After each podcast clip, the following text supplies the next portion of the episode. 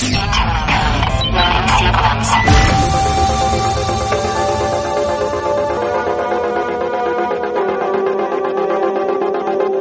Radio 96.9 Marta de Baile 2022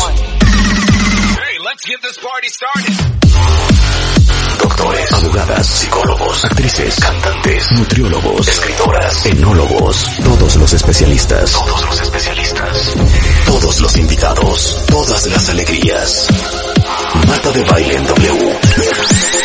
En radio, en Instagram, en YouTube, en Facebook, en Twitter, en TikTok. Estamos en todos lados. Estamos de regreso. Y estamos donde estés. Marta de Baile 2022. En W. Bienvenidos a W Radio. Qué bueno que están con nosotros. Oigan, si ubican, si ubican, que tenemos una nueva sección que se llama Marta de Baile and Friends. Entonces, literal, les voy a decir algo. Yo paso gran parte de mi vida hablando sobre todo por teléfono con algunos pocos amigos, porque yo soy de muy pocos amigos. Y entonces yo siempre que estoy hablando con un amigo con otro, siempre digo, es que cómo me encantaría tener esta conversación al aire para que los, el resto de los cuentavientes escuchen estas conversaciones de corazón que yo tengo con mis amigos, que les voy a decir una cosa, excluyendo a Rebeca, Sí. todos mis amigos son súper inteligentes. ¡Cállate! ¡Sáquese! no, neta. No, la verdad es que incluyendo a Rebeca también. O sea, Pero si yo no mí- estuviera en el programa, me invitarías. Pero para mí un must es la inteligencia. Entonces, uno de estos amigos muy inteligentes que tengo es el licenciado, porque es licenciado, porque es abogado, Ilan Cáceres ¡Bravo! Muchas gracias. Qué linda introducción. No, qué bonita introducción te hice, ¿no? ¿Estás de acuerdo, Ilan? ¿Que soy muy inteligente? Yo, ¿Qué o sea, yo sí, yo Bueno. Yo y yo también. Sí. Yo también. Pero aparte, tenemos Ilan y yo de conocernos que 15 años, Ilan. sí, los más lindos de mi vida. Los más, qué idiota eres. No, Pues, Ilan y yo nos carcajeamos de unas cosas. fui testigo de tu boda, fuiste testigo de mi boda, o sea, tenemos un amor verdadero. 100%. Hubo unos años de intermitencia, pero ya volvimos a retomar. Y es de la gente cuentavientes con la que más gozo hablar. Porque verdaderamente no solamente es muy inteligente, sino es muy elocuente, muy observador, muy agudo y muy estúpido. Entonces, me Yo siempre he dicho, ten- tengo todo en la vida menos belleza y dinero. ¡Qué bonito! A ver, para empezar, quisiera yo que comentáramos lo siguiente. Tú eres hombre, estás casado sí, con Gina, que es fantástica. la mejor. ¿Podemos throw Gina under the bus? Sí, claro, por supuesto. Ok. ¿Puedes, ah, ¿Puedo hacerle una pregunta a los hombres que escuchan este programa, que son muchos? Y apelar a las mujeres. ¿Por qué hay mujeres que si su marido está feliz, están molestas? No sé. No sé, pero yo, yo creo que, que para Gina, Te escucho, Ilan, te escucho, Ilan. o sea, yo, de- o sea, es un poquito difícil aterrizarlo. Lo voy a decir de la forma más cruda de todas. Primero, quiero disclaimer decir que soy un hombre profundamente afortunado. Me casé con Miss Universo, con la mujer más inteligente, más linda, más sensible, la mejor esposa, la mejor mamá. Nos amamos con licor y compasión. Pero Oye, ella, Aparte te voy a decir una cosa, son muy amigos, o sea, se llevan de huevos, es la verdad, que Sí. es el tipo de pareja que yo amo, que hay mucha intimidad emocional, se joden, se insultan, se molestan, me fascina. así es, nos insultamos, pero no nos ofendemos. Ok, muy bien. Pero te voy a decir algo. El estado ideal para Gina conmigo es que yo esté miserable a su lado. Entonces, cuando ella está así, en el máximo esplendor, Entonces, la relación es cuando yo estoy totalmente enfocado así y no estoy divirtiendo. Ella odia que me divierta y odia que esté ocupado. Y si me estoy divirtiendo y estoy ocupado, va a haber macro pedo. Macro. No pequeño, gran pedo. No quiere, o sea, ella quiere, mi obligación es, o sea, no le gusta ni que trabaje. Ella quiere que esté a, a su lado, sentado a su lado, enfocado. Sí, ok. Ahora, ¿ella qué opina con, eh, eh, con respecto a esta apreciación que tú tienes? Pues digamos que, que se ríe, pero no lo niega. No lo niega. No lo niega, no lo niega. Entonces, ponnos un escenario.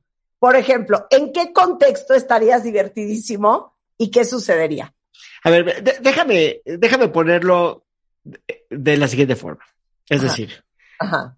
Gina y yo, desde que nos casamos, solamente hemos tenido una pelea. Nada más una, que se repite siempre.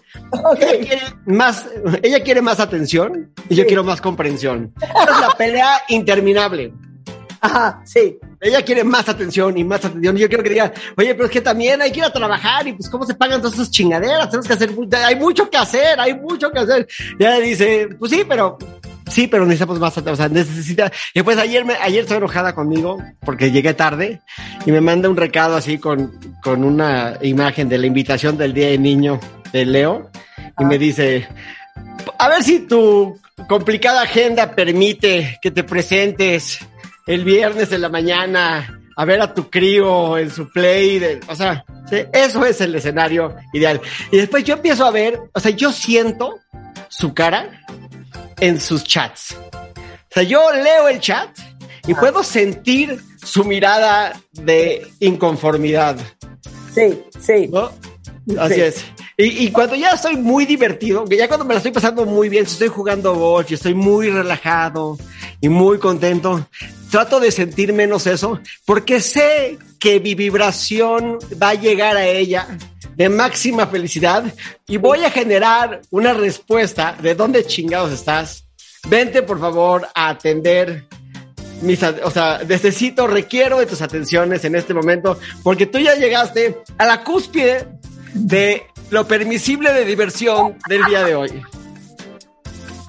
Oye, McNugget dice, se llama antenitas de la felicidad. En cuanto detectan que estás feliz, empiezan a chingar. Es el, es el famoso depedismo. ¿Te acuerdas del depedismo? ¿Cuál es ese? El depedismo es una condición que sufren muchas mujeres y algunos hombres, hombres, que es la necesidad irracional de hacerla periódicamente de a pedo. Ajá, ok. ¿no? Entonces, tú estás así, no, no, es, es como una necesidad fisiológica. Es como tener que ir al baño. Es como tener que dormir. Ha pasado mucho tiempo.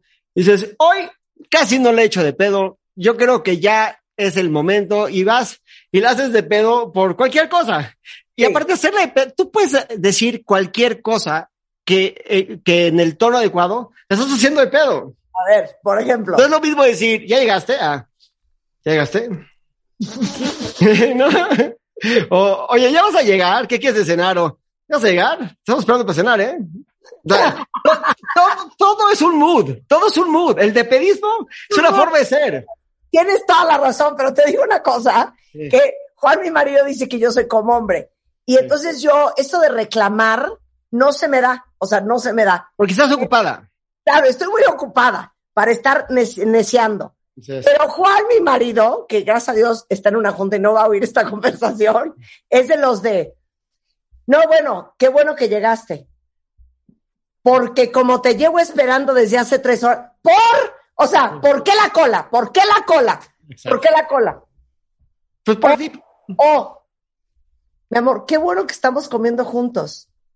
Porque como nunca comes en la casa, o, o sea, por, o ¿Se sea, ponen de acuerdo? ¿Tú, tú crees que, que hay un cuarto donde, yo sé, yo creo que las abuelitas, ajá, cuando las niñas están así de twinnies, prepubescent, las agarran y las juntan y les dicen, si algún día ves que está muy ocupado tu pareja, es el momento de llorar o de gritar. Cuando los ves muy ocupados, así muy ocupados, muy, ese es el momento de llegar y gritar y y descagalarlo todo. Se vuelven locos, ¿no? Sí, claro, es más, fíjate, Aquí dice el Paco Tanos. Mi esposa no soporta verme viendo fútbol porque comienza a aventar todo.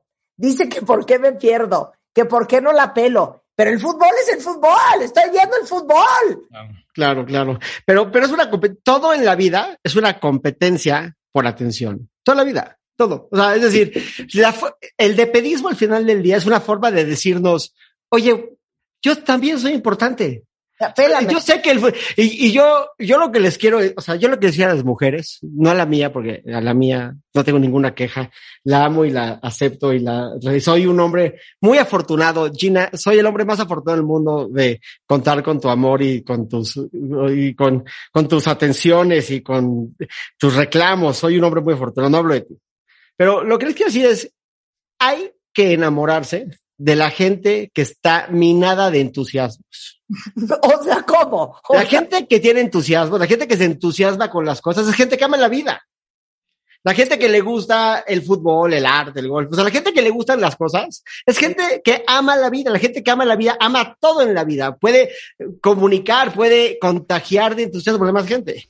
No, Claro. no todo es una competencia. Digo, entiendo que hay, que hay excesos. O sea, hay gente que lo único que quiere, o sea, que encuentran los, los entusiasmos fugas de la realidad, que solo juegan golf o que solo juegan cartas o que todo, eh, lo entiendo. Pero en general, yo, yo aprecio a la gente que se entusiasma con las cosas, aunque sean cosas que yo no comparto. Y eso, y eso que Ilan, igual que yo, somos bastante ácidos, ¿no? Sí. Bastante ácidos. Pero entonces hay que enamorarse de. Hombres que tienen entusiasmos. Ok, ahora, comenta Fabián, Fa- comenta Fabián, que creo que tocamos una fibra muy sensible y, y la vez que estuvimos juntos, cuentaviente, nos ahogábamos hablando de esto de la risa. Dice Fabián, yo creo que cuando te estás casando y el padre dice, en la enfermedad y en la salud, en la tristeza y en la felicidad, pero si tu hombre eres feliz en algo que no le involucre a ella, va a haber un problema. ¿Quieren que aclares eso, Ilan? Es que no está incluida la persona y ese es, ese es el, motivo del disconfort. Uy, mira, a ver. es que tenemos, tenemos que tomar los pasos para atrás. Porque, porque la gente sigue sin entender qué es el matrimonio. Y yo tengo una gran teoría del matrimonio. Ok. Tú no te casas con una persona. Tú te casas con una versión de esa persona en ese momento. Sí. Y en el 90% de las ocasiones, te estás, se está casando una mujer con un hombre que le urge que cambie, Sí. Con, y ese hombre con una mujer que quiere que nunca cambie. Exacto. Exacto. Y los dos van a cambiar, Sí. para bien o para mal, ¿no? Sí, sí. Y el matrimonio es un, eh, o sea, es- una, si, si, si es una sociedad, si es un partnership, el, del tipo de que somos socios en un proyecto de vida, pero no deja de existir una gran competencia entre, entre los miembros de la pareja. Y el que gana la competencia es el que más le importa el matrimonio. Más bien el que la pierde, ¿no? No, no yo, yo creo que el que gana, o sea, en la competencia de, yo, a mí me importa más que a ti. De, yo soy más invertido que tú, Ajá. siempre hay uno que está más invertido y ese es el que gana. Es el ganador de la discusión es el que más huevos le está echando. Ese momento, me dice, güey, es que no llegaste, estamos esperando, no llegaste, eres un borracho, eres un, no llegaste, no, no- no te importa. En esa, si, si tú eres el que no le importó, perdiste. Ese día tú eres el perdedor, el Ajá. perdedor en esa pelea. Entonces Ajá. es una competencia eh, de caring. It's a caring game, ¿no? You have to care. Sí. Y si no te importa, entonces lo estás haciendo muy mal. Y estoy de acuerdo, o sea, la gente, los cuates que son grandes maridos, no necesariamente son grandes personas, pero es gente que le importa mucho su matrimonio, su familia, sus hijos, que van a los partidos, que están, o sea, que, que ponen en la pirámide de prioridades a la familia primero. Pero resulta que en este menjurje llamado vida, pues también tenemos cosas que queremos hacer. O sea, hay cosas que nos provocan entusiasmo. por ejemplo. que compiten directamente con el estar invertido en esta O cosa con la dosis de atención que va a recibir. atención, ¿no? Con la dosis de atención. Sí. ¿no? Por ejemplo, entonces, por un lado es importante que te sientas, pues, requerido. Y por otro lado, es importante que te den tus rebanaditas Ajá. de espacio para poder disponer de esos espacios, de, de esos entusiasmos. Pero el problema es que en esa competencia que hay en, en las atenciones, pues cualquier cosa que te distraiga estás perdiendo. Y es un válido, es un reclamo que no es válido, pues es un reclamo. Decir, güey, ¿dónde estabas? O sea, te fuiste a jugar. Juega golf cuando estás trabajando. Juega- no juegues golf en el fin de semana, el fin de semana es para mí. Si quieres jugar golf, juega el jueves de 12 a 1, que esa hora podría, o sea, le estás robando el tiempo a alguien que no soy yo. Róbaselo, o sea, róbaselo a quien quieras, menos a mí. Claro. Claro, exactamente, exactamente. O sea, la preferencia sería que jugases dominó con los amigos un martes de 3 a 4, cuando ella No, no, no, o sea, de 10 y media a 12. está...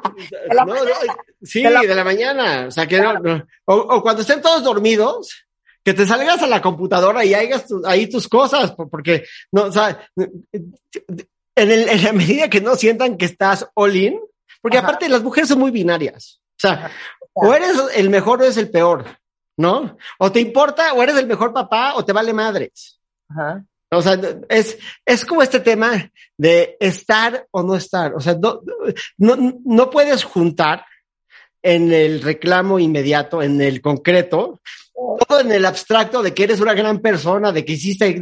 Yo siempre digo que cuando yo hago todo perfecto, o sea, si yo hice todo bien, si nos fuimos de viaje, pagué las colegiaturas, seguro gastos médicos, este, si todo está de poca madre, tengo un 6. Me saqué un 6. Sí. ¿No? El Ajá. 7, el 7 es porque le metí horas extras. Y el 8 es imposible. No conozco a nadie que tenga un 8. Ok, ahora quiero compartir lo que dice Fabián. Fabián dice, me diste en la mera pata de palo. Quiere Fabián compartir su estrategia, que es, o sea, estoy llorando de risa. Dice Fabián, yo tengo una estrategia infalible. Si ya me quiero ir de un lugar porque estoy aburrido o porque tengo que ir a ver un partido, hago como que me la estoy pasando increíble. A los 10 minutos me dicen, ya me quiero ir. Nunca más. Claro, claro, claro, claro. Te amo sin control, Fabián, no puedo la risa.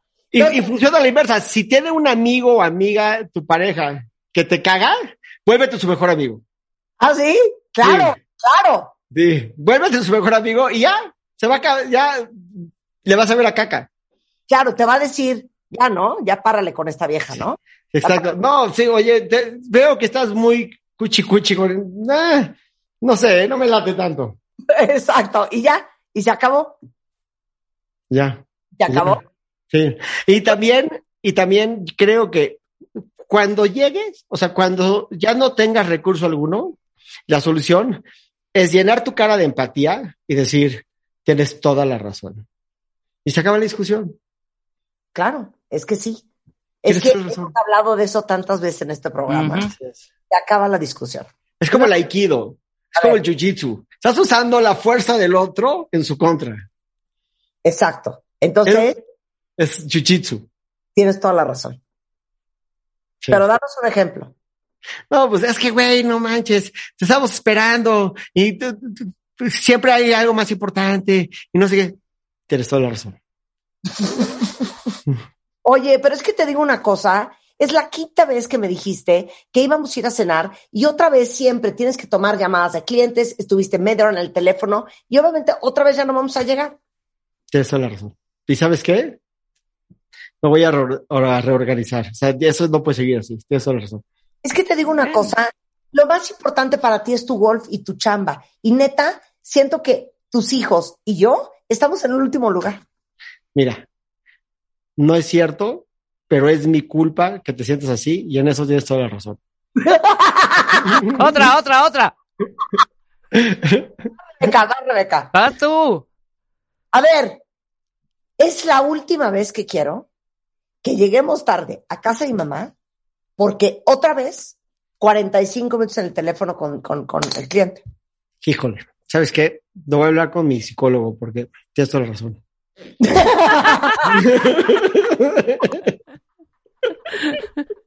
Porque cuando te dice, ya, porque se da cuenta que te la estás pasando bomba y que estás feliz, ¿cuál es, cuál es, o sea, cuál es la estrategia que recomiendas a todos los hombres que te están escuchando ahorita? Mira, les voy a, a- a regalar una, una joya de sabiduría que, que me dijo un día Fernando César Man. No, espérate.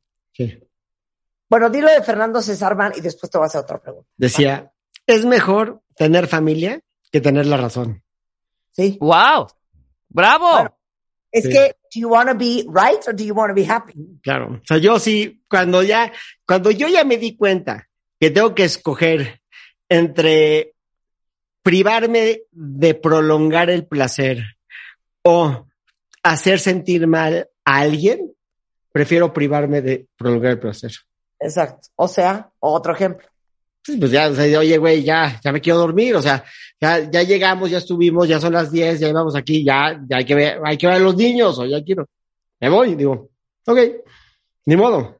En vez de quedarte hasta las 12 de la mañana en la risa y risa. O de seguir, o sea, porque yo soy, a ver, Gina es una persona que ella ya quiere llegar. Ella desde que se va, Sí. ya quiere llegar. ¿no? Esa, esa es mi teoría, esa es mi teoría del sexo cuando estás empezando a salir con alguien. Que vas por ellas a su casa para ir a cenar, para regresar a su casa. ¡Claro! Siempre digo, ya estamos en tu casa, ¿para qué cenamos? ¿No? Ya estamos aquí, o sea, ¿por qué vamos a salir? O sea, todos, vamos a salir para regresar, ya llegamos, ya, o sea, ¿a dónde vamos? ¿No? No, es lo mismo. China desde que se va, ya quiere regresar. Y yo, yo siempre tengo algo más que platicar, algo más que escuchar, siempre tengo una risa más, siempre tengo algo más que hacer, pero el mundo no se va a acabar porque me vaya. Yo, me da fomo, yo tengo fomo, así, yo tengo fomo, eterno. Es que yo tengo FOMO eterno. Yo tengo fomo, me da fomo, fomo fuerte, o sea, fuerte. Después, cuando se me juntan las comidas o algo, yo digo que sí a las dos. Y sabiendo que voy a fallar a una. Pero me da fomo que piensen que no voy a ir. Prefiero no llegar a que piensen que no, o sea, que soy como out of the loop. ¿No? Por eso el sábado me dijiste, déjame organizo. Sí. Caigo. Nunca cayó. Fue culpa de Gina. Fue culpa de Gina. Yo le dije, pero la, pero la verdad que entiendo, Gina, porque venía yo no de trabajar, de estar fuera. Me dijo Gina, ya, güey, vamos a estar con los niños un día entero tú y yo. Y dije, tienes razón. ¿Y sabes qué? Tenía razón. ¿Y sabes qué? Me apliqué. Claro, te aplicaste. Triunfaste y triunfaste. Sí, y en el, y en el camino, Gina y mis hijos me han convertido en un, no, no solamente en un mejor hombre, sino en un buen hombre. O sea, mis hijos y mi esposa, o sea, yo tratando de, de vivir al estándar de la conducta mínima que esperan de mí, ¿sí? me he convertido en un gran ser humano. No, más que nada. Más Mira, que nada. yo hoy, hoy en mi vida, no hago nada, ni en la cama, ni en los negocios, que no puedo defender públicamente. Ay, eres una idiota. Yo te amo sin control. Gracias. Oye, ahora, podemos, podemos hacer esta pequeña sección que, como les digo, cuentavientes, quiero invitar de vez en vez a mis amigos cercanos para compartirlos con ustedes. No, pero Ilan ya lo contratamos para cada 20 días. Exacto. bien, Nos dé consejos. Claro, Sí. porque, porque es bien interesante como qué platica la gente como yo que me oyen todos los días cuando no estoy en radio. Entonces, compartir mis conversaciones con mis amigos, que de verdad tengo amigos muy inteligentes y muy divertidos, me parece una gozadera. Y Lian, claramente lo acaban de ver, es un imbécil y entonces siempre tiene una explicación y una teoría para absolutamente todo. Y tiene muchas teorías, ¿eh? muchas teorías, incluyendo la teoría del mamut, de la cual vamos a hablar eh, en algún otro momento, la teoría del craziness hotness scale. ¿Y sabes qué tema, Rebeca? Quiero tocar con Ilan porque Ajá. estoy segura que tiene algo que decir. Es que, Ilan, el, el lunes estábamos hablando, y creo que la última vez que comiste en mi casa tocamos el mismo tema, de la tristeza profunda para toda la gente que está en pareja. Mírame a los ojos, Ilan. Ya no vamos a ligar. Pero te digo algo, yo soy feliz.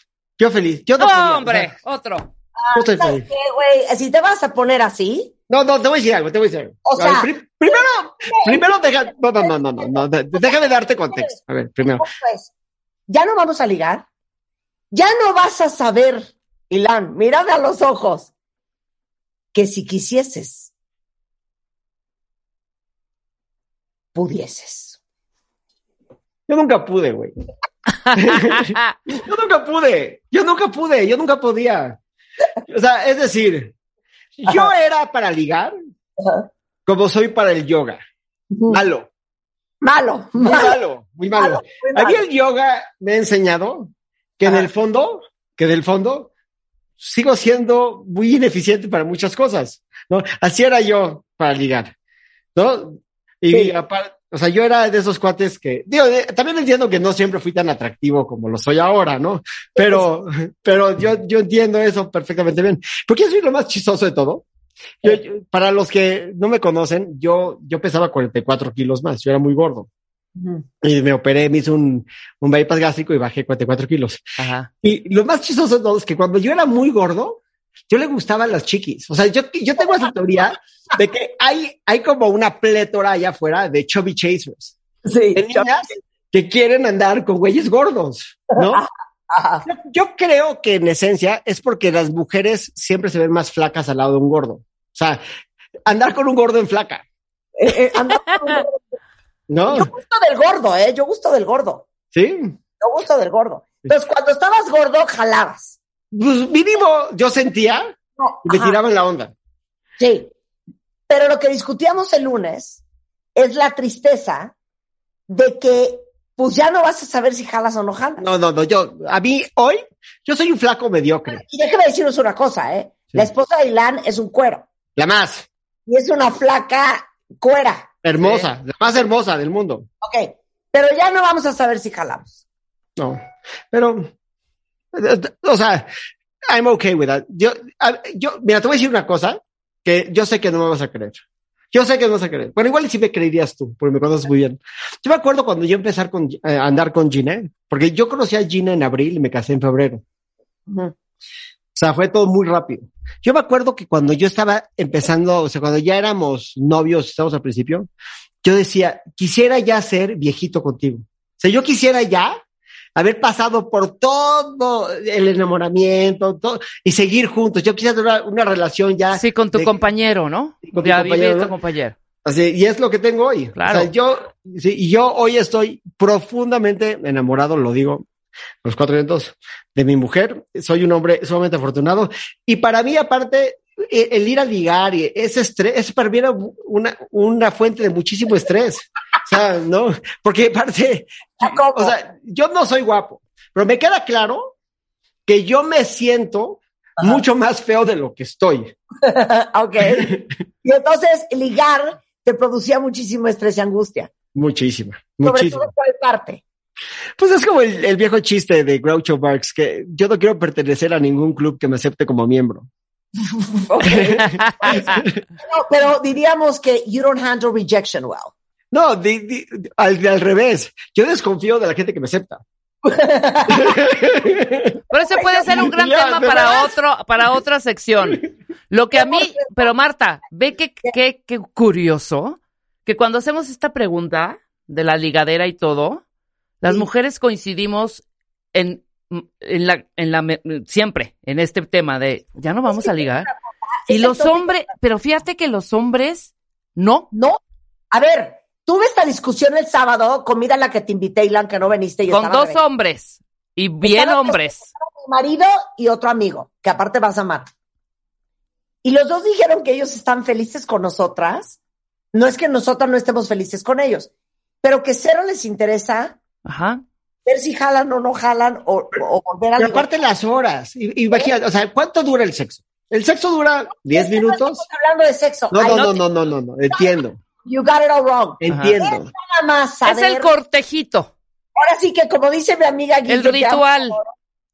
que todavía la book. O sea, que todavía la libras, güey. Exacto. No, no, Que no, todavía te miran. Todas las mujeres estábamos de acuerdo.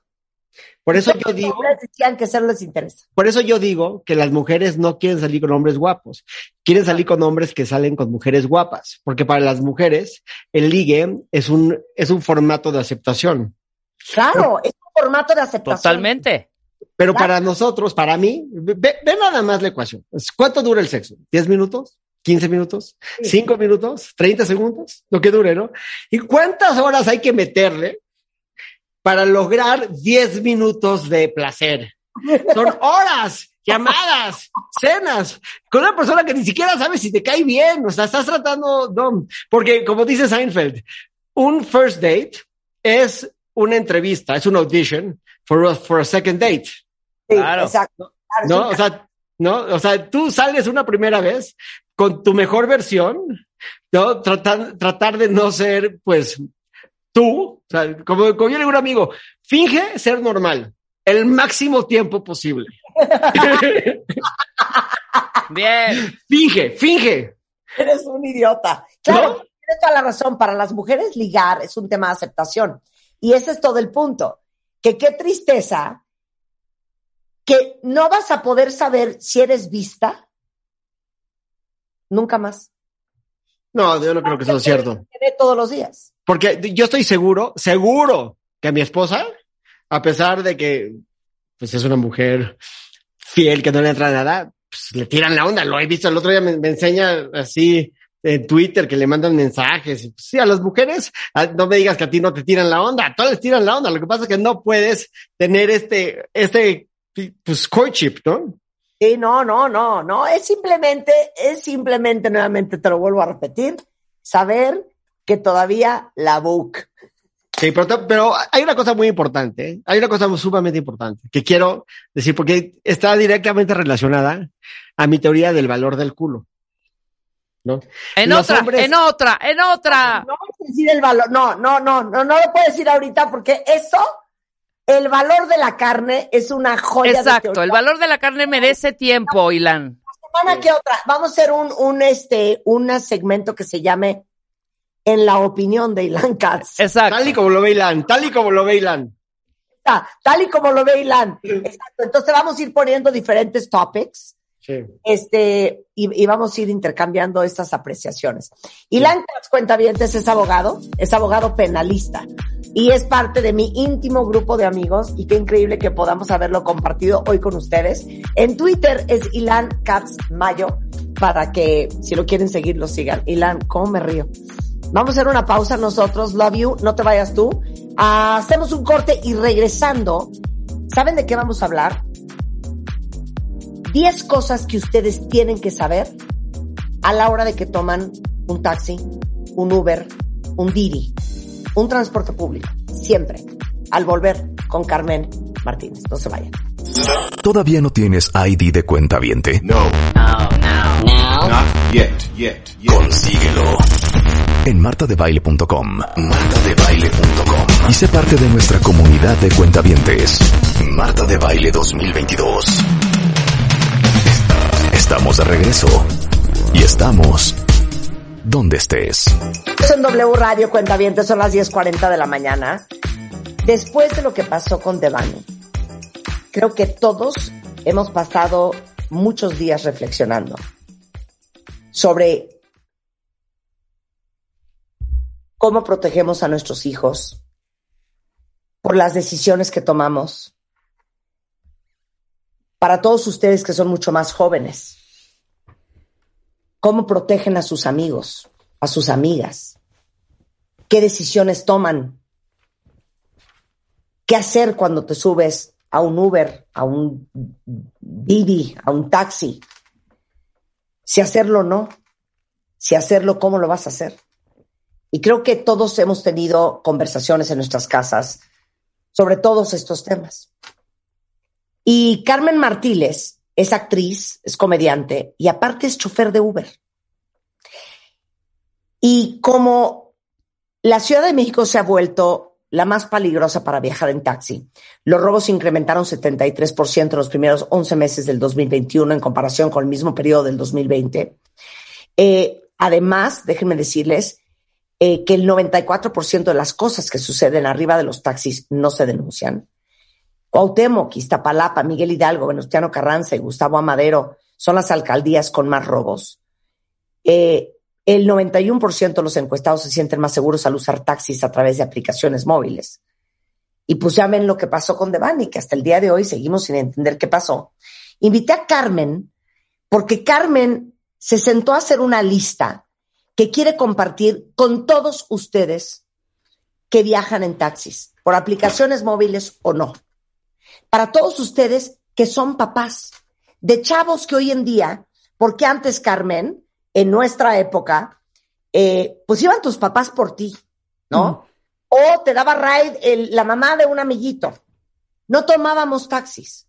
Hoy prefieres que tus hijos tomen un taxi a que manejen con dos, tres, cuatro, cinco, diez copas de alcohol encima.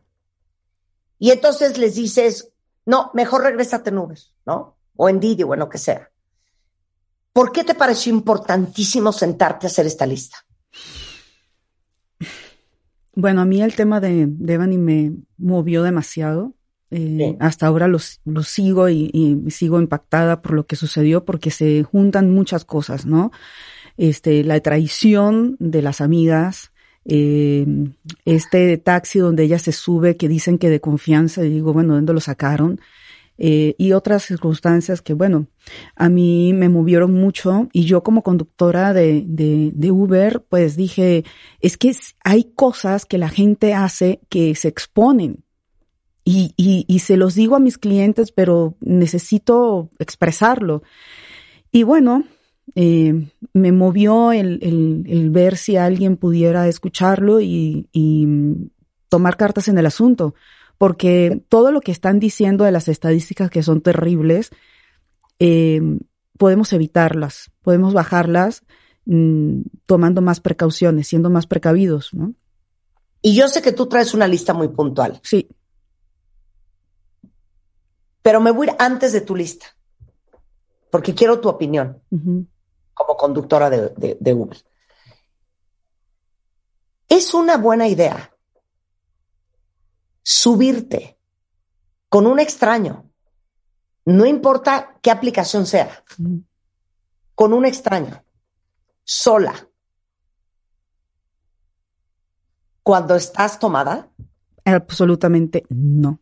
Es que eso es lo que a mí porque obviamente, porque estás tomada o tomado, ya necesitas irte de la fiesta. Si tus amigos no están igual, probablemente se van a acabar, a quedar y te vas a acabar yendo solo.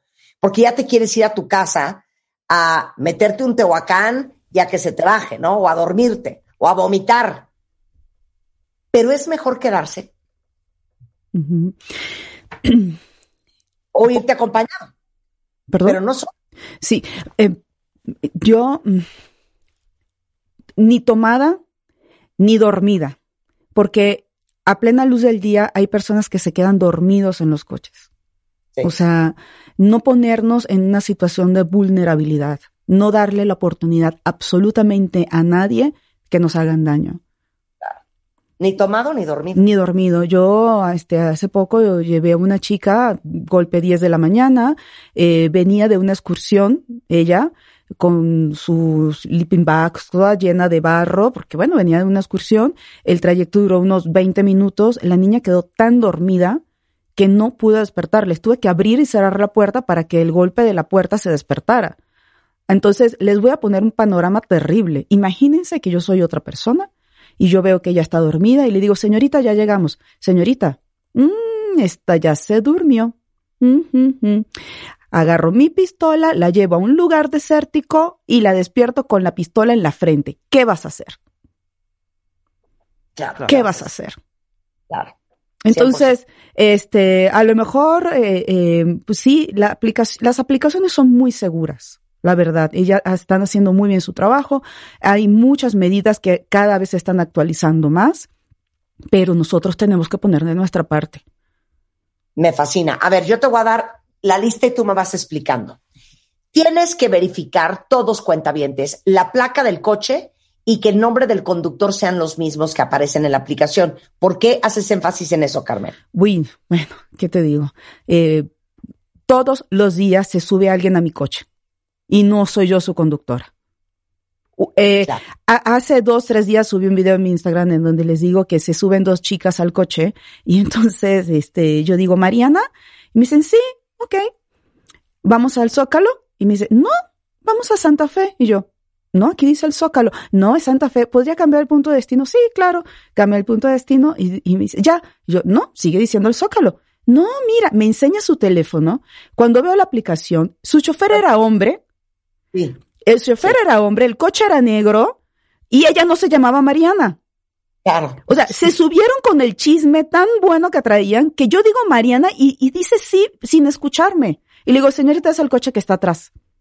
Entonces, checar que te estás subiendo al coche correcto que dice la aplicación con Sí. el chofer que es, en el coche que es, con las placas que son. Antes de subirte, cuando tú pides la- el, el- el- el coche, compartir la, el coche con la ubicación con alguien más. No necesitas abrir el viaje. En el, en el momento, compartir el viaje. Inmediatamente mandas la liga al WhatsApp de la persona que sabes que te va a seguir.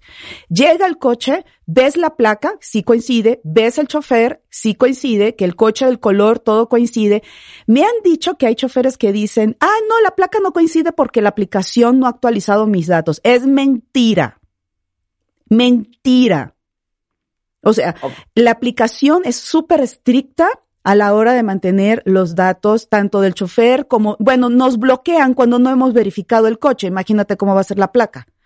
Nos bloquean si nuestro seguro está vencido, nos bloquean, no no nos dejan trabajar. Entonces, te acercas al coche y le dices al conductor, hola, ¿por quién vienes? Ah, por Carmen, perfecto. Te subes antes de haber hecho todo eso. Esos pequeños detalles pueden salvarte la vida. Te subes, no te subes del lado de atrás, en el lado del copiloto, ni en la parte de atrás del copiloto. A ver, ¿por qué? Porque si tú te sientas del lado del copiloto adelante, él con un codazo en la cara te puede dejar inconsciente. Claro. ¿Ok? Si tú te sientas en la parte de atrás del copiloto y te quedas dormido o dormida, porque a los hombres también les pasa, fácilmente te puede quitar la bolsa, te puede manosear o te puede poner, eh, te echa- echarte un gas pimienta o un gas para, para dormirte en la cara. Es muy fácil que el conductor te toque, hasta con las dos manos, porque si estás dormido se voltea y te toca con las dos manos. Eh, es muy importante sentarte detrás del conductor. Por muchas razones. A la hora de un accidente, si tú estás detrás del conductor, te proteges más, ¿ok? Pero para la hora de un acoso, pues tú estás atrás. Él no te ve, él no te puede tocar y tú estás para nada. Él no, para voltearse, en lo que él se voltea ya te bajaste, ¿no? Claro. Entonces, eh, y, eh, y bueno, también es súper importante que cuando te subas, te sientas, se cheques que no tenga el seguro para bebés. ¿Cómo haces esto? Te subes, cierras la puerta, inmediatamente la abres y la vuelves a cerrar. Si eso no sucede, si tú no puedes abrir cerrar la puerta porque tienes seguro para bebés. El seguro para bebés es un sistema aplicado para que los, no se pueda abrir el coche, la puerta de dentro hacia afuera. Entonces tú le dices al conductor, oiga, ¿tiene seguro para bebés? ¿Lo podría quitar? Sí, claro que sí. Lo quita, se, lo, hace que lo quita o lo quita, tú vuelves a verificar que esté. Bajas el vidrio unos tres centímetros. ¿Por qué? Porque a la hora de cualquier cosa es más fácil romper un vidrio que está abierto a uno que esté completamente cerrado. Aunque te despeines, baja el vidrio aunque sea unos tres centímetros. ¿Qué pasa? Cuando tú estás detrás del conductor y a pesar de todo esto que tú estás haciendo, tienes que estar también muy pendiente de la ruta que toma el conductor. O sea, deja de estar trabajando en el coche, saca tu laptop, y hay gente que saca su laptop y se pone a trabajar y ni sabe por dónde yo los estoy metiendo, eh, o se ponen en el celular, o se ponen sus audífonos y se escuchan la música y se quedan dormidos. O sea, se, se ponen en un estado de indefensión absoluto. Claro, tienes que estar en control. Y, y algo más que, que dijiste es que cuando tú estás sentada atrás del conductor, fácilmente puedes hacerle, no sé cómo se llama, una llave china. Una llave. Sí. Una llave. Eh, si si llega el punto en el que te sientes eh, que va a haber algún problema, que sientes que necesitas inmovilizar al chofer, tienes varias opciones. A veces los conductores no traen el cinturón de seguridad y si lo traen, lo traen solo el de abajo, no el que cruza el pecho. Si, es, si este conductor no lo trae, tú puedes usar cualquier cosa. El cordón, el, eh, tu cinturón, el cinturón de tu pantalón, la correa de la bolsa, el, el cable del cargador de, de tu celular, todo lo puedes usar y eh, pasarlo delante del conductor a nivel del cuello y estrangularlo. Muchos me han dicho, el, el hombre va a ganar tan fuerza. No, no si cruzas los puños y te, y con tu peso bajas, o sea, doblas los, eh, juntas tus codos y haces la fuerza hacia abajo. Es cuestión de segundos para que la persona pierda la, la concentración y la respiración. Eh, si no tienes un elemento con qué hacerlo, el tipo no tiene el control, el cinturón de seguridad con el brazo. Pasas el brazo que quede eh, la parte interna del codo a nivel de su cuello y eh, te, ¿cómo se llama esta parte de atrás? El, el apoyacabeza. Te, con tu mano te agarras de la cabeza. Voy a hacer un video explicando bien esto. Te agarras del cabeza y ahí lo inmovilizas. Si el hombre te lanza puñetazos detrás de hacia tu cabeza, tú te puedes proteger con el apoyacabezas. Y eso te va, exacto, eso te va a permitir, eh, eh, por lo menos eh, adormecerlo. La idea no es matarlo y arrancarle la cabeza, pero con segundos que tú le quites la respiración, se, se desmaya. Yo prefiero estrellarme a que me secuestren. Yo prefiero que me estrellarme. Hagamos el cinturón de seguridad pues. Es muy importante que cuando te sientes atrás siempre te pongas el cinturón de seguridad. Siempre. Es muy importante. Muy, muy importante. Ok. Esto es que cuántas veces los papás no se lo hemos dicho a los hijos. Y tú lo dijiste, Carmen. Traigan pila en el celular, por mm. amor a Dios. Sí. Sí, es más, en las tiendas, este, en cualquier tienda de la calle, te venden unas baterías portátiles que son muy cómodas. Las puedes pedir también en cualquier tienda en, en línea eh, si se te acaba la pila de tu celular porque estamos metidos constantemente en las redes sociales, carga tu cable y carga tu pila también aparte. Siempre. Es más, los mismos conductores te pueden prestar su cable y cargar la pila en el, en el celular. ¿Cuántas veces me han llamado un cliente? Oye, estoy en tal parte, tal esquina con tal ropa, por favor, no me dejes, no me vayas a cancelar porque es que ya se me está acabando la pila. Llego y ya no tiene pila. Ay, qué bueno que, que nos dimos porque ya no tengo pila. Ajá, y si te quedas sin pila y yo no te encuentro, ¿qué haces? No, o es otro conductor. O es otro conductor, exactamente. Las pocas veces que mis hijas han tomado eh, un transporte de aplicación móvil, eh, hacemos dos cosas. Me mandan su viaje y dos, todo el camino voy hablando por teléfono con ellas. todo el camino. buena opción también. avísale a alguien, no, en cuanto te subas al Uber, márcale a alguien para que el conductor o, de cualquier aplicación, no quiero personalizar esto con Uber, pero con cualquier aplicación que sepa que alguien sabe dónde estás, ¿no? Sí, ahora también es importante. un paso más allá, ¿en dónde vas? No, pues ya, ya estamos a dos cuadras, no me vale, no me cuelgues y las tengo en el teléfono de principio a fin. Bueno, hubo un caso hace mucho tiempo de la chica que la dejaron en la puerta de su casa y el conductor, ella estaba dormida, se la llevó y la dejó, o sea, ella estaba en la puerta de su casa, llegó hasta la puerta de su edificio. Eh, fue con un conductor este, de Cabify hace muchos años ya, cuando estaban empezando, y, y murió la chava, la mataron. Y la dejó en la puerta de su casa. Ahora bien, cuando dices lo de la llamada por teléfono, eh, no den tanta información. O sea, eh, yo voy manejando, o sea, nosotros escuchamos todo. Es difícil no escuchar. Yo a veces prendo el radio para que la persona se sienta en confianza de hablar y me dice, ¿le bajas el volumen? Y yo, pero si yo, yo lo que quiero es no escuchar tu conversación. Y empiezan, ya voy a mi casa, vamos a comer pizza. Ahí está mi mamá, mi hermano. Entonces ya yo sé que tienen hermanos, ya yo sé que tienen hijos, ya sé que está su mamá, que la mamá está enferma del juanete. O sea, todo lo dicen todo lo dicen. A mí en el coche han dicho hasta su número de, de celular, su clave interbancaria, todo lo dicen. Y tú no sabes quién está al volante.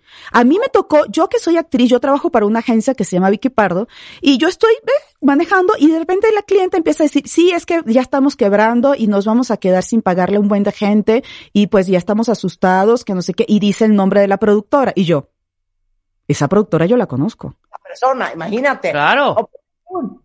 Oye, vente a mi casa.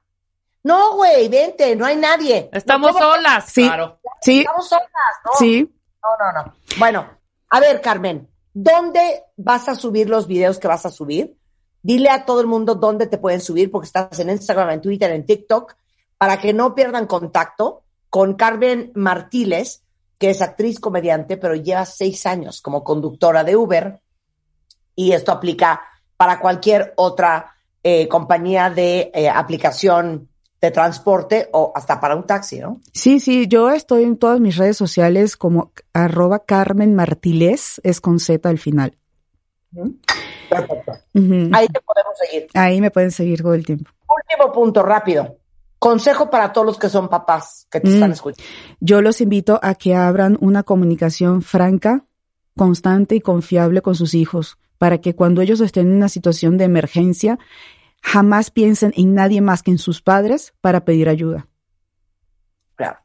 Yo tuve un caso de una, de una chava que cuando la llevé ebria a su casa, el papá la estaba esperando afuera y en lo que la chava se bajó, que yo la ayudé porque estaba muy borracha, este, la, la bufeteó delante de mí y la metió a rastras. Entonces, este, yo creo que no es que tampoco le van a hacer una fiesta porque llega borracho, drogado, lo que sea, pero creo que hay formas.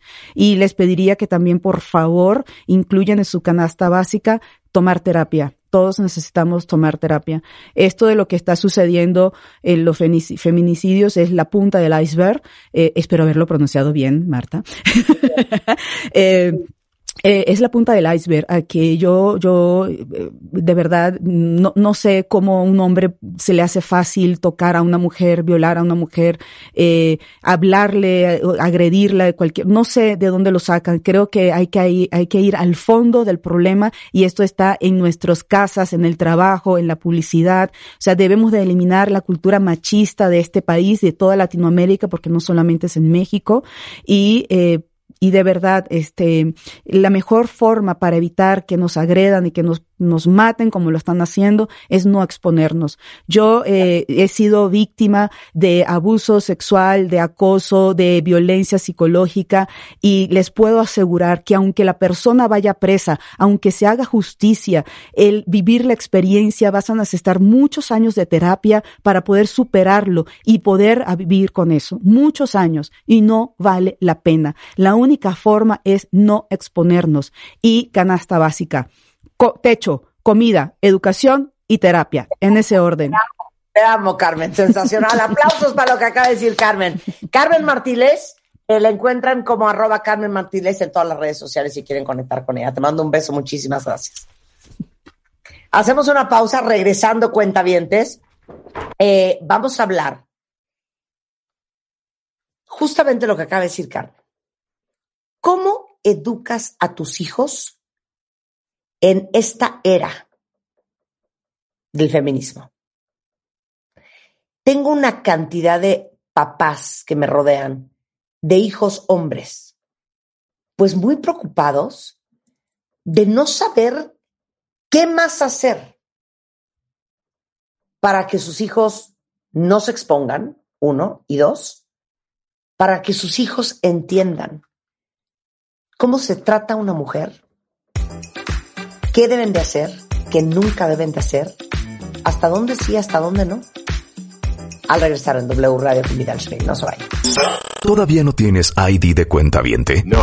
No, no, no. Not yet, yet, yet. Consíguelo en martadebaile.com. Martadebaile.com. Y sé parte de nuestra comunidad de cuentavientes. Marta de Baile 2022. Estamos de regreso. Y estamos donde estés. Son las 11.10 de la mañana en W Radio. A ver, cuenta bien, te les voy a hacer una pregunta. Y me tienen que contestar con la nota. ¿Cuántos de ustedes durante la pandemia han puesto al corriente su esquema de vacunación y el de sus hijos? Y les platico que estamos en la Semana Mundial de la Inmunización, por lo que es súper importante concientizarnos que tanto los bebés los niños y los adultos debemos cumplir con nuestro esquema de vacunación porque obviamente a raíz de la pandemia ha disminuido la cobertura de vacunas. Tan solo en México, escuchen esto, el 25% de la población no cuenta con la aplicación de la vacuna contra el neumococo, según estimaciones de la cobertura nacional de inmunización de la Organización Mundial de la Salud y de UNICEF. La OMS estima que entre 2 y 3 millones de muertes se evitan cada año gracias a las mm. vacunas en el mundo.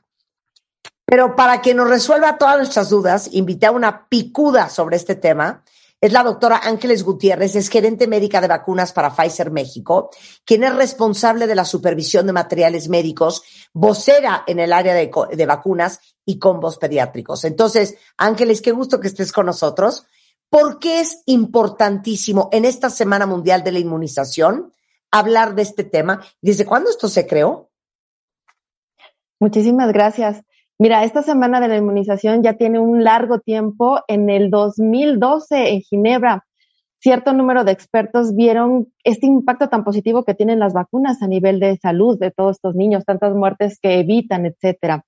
Entonces, se le quiso dar importancia y en 100, más de 190 países esta semana se lleva a cabo, ¿no? Para seguir difundiendo la importancia que han tenido las vacunas a veces dejamos de, de, de, ver la importancia que han tenido porque pues han sido tan buenas que hay enfermedades que ya no, ya no oímos de estas, pero es debido a la, a la vacunación.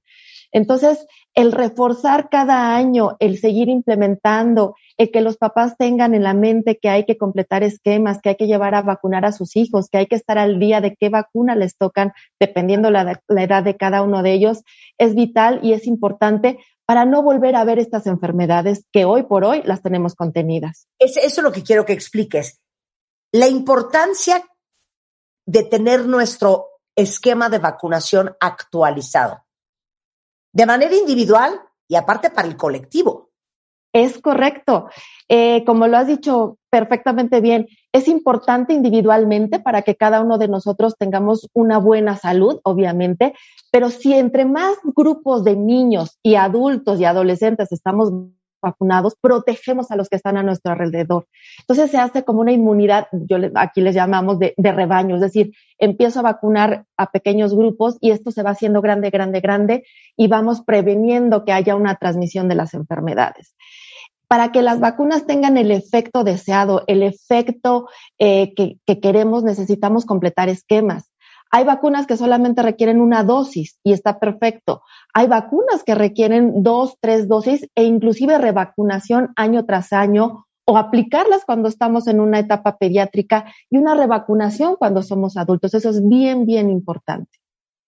Ahora, siento que tenemos mucho más claro el tema de cuáles son las vacunas que necesitan nuestros hijos y de manera recurrente los llevas al pediatra y vas junto con el esquema de vacunación nacional y junto con el esquema privado. Donde siento que se nos van las cabras es cuando somos adultos. Entonces yo quiero que le digas a todos los cuentavientes qué vacunas debemos de tener cuando somos adultos. Es correcto. Muchos tenemos el concepto de que las vacunas son para niños. No, hay cartilla de niños, hay cartilla de mujer, hay cartilla del adolescente y cartilla del adulto, que es bien importante.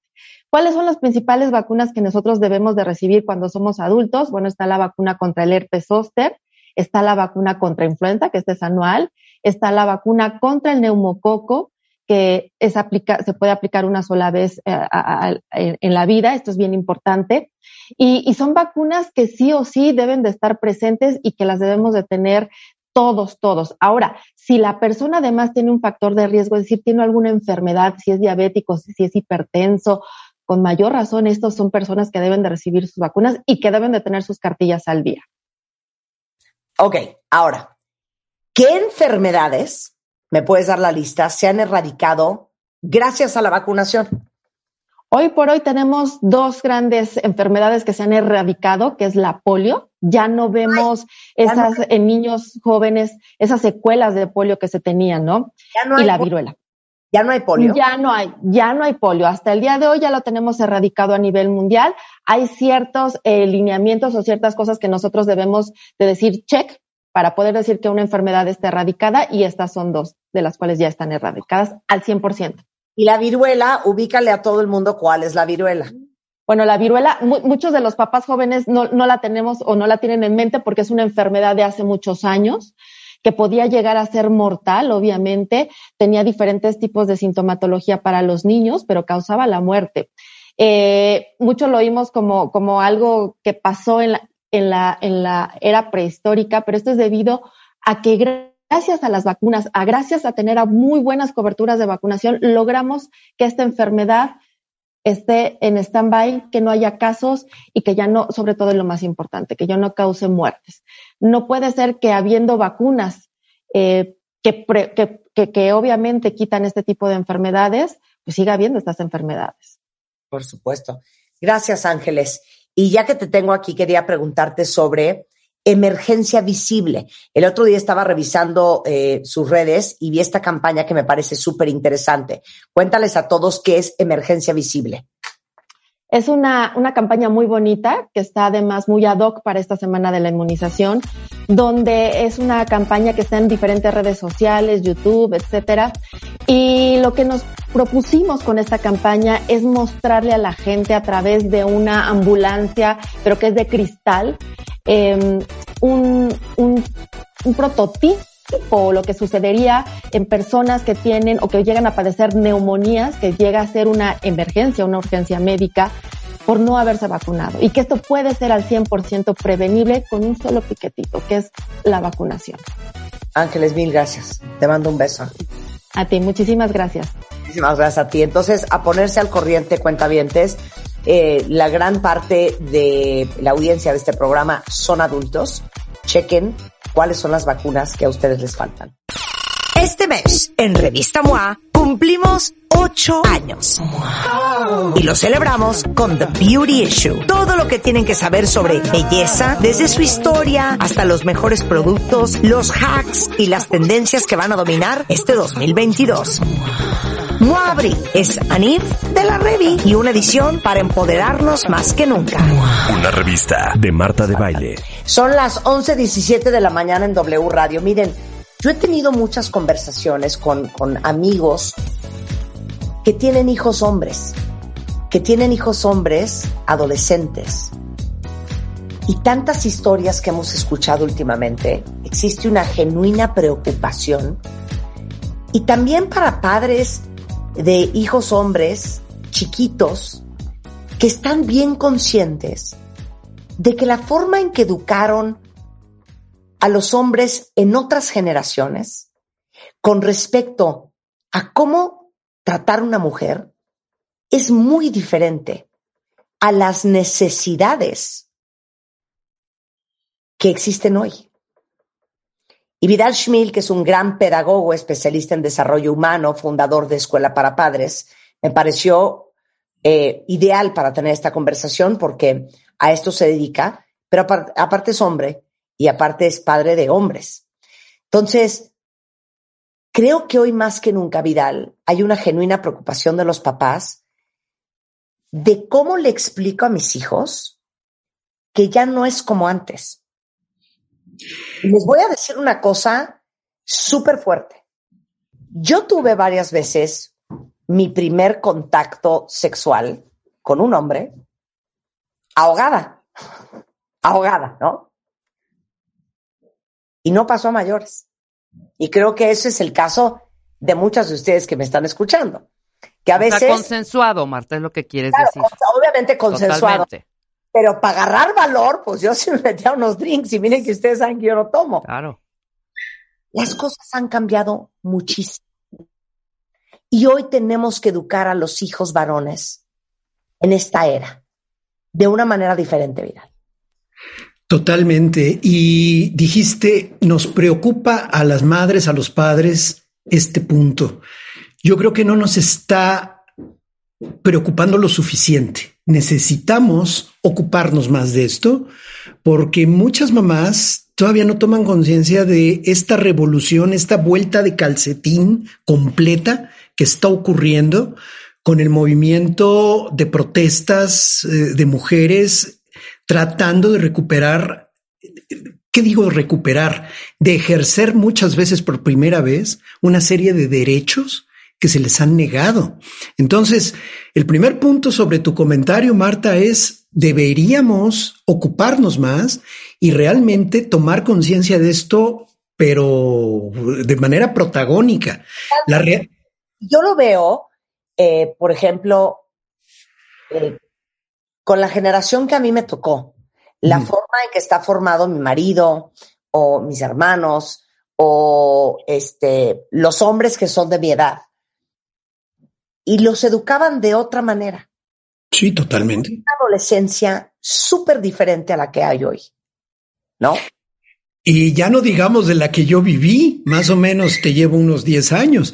A lo que voy es el hecho de que el feminismo o este movimiento de conciencia, de movimiento de conciencia, no me gustaría llamarlo feminismo porque se puede interpretar de 70 formas diferentes. Sí, sí, de acuerdo contigo, de acuerdo contigo. Y, y la realidad podría ser incluso peor que las estadísticas. Tienen razón las personas que están protestando porque la realidad es incluso peor que las estadísticas.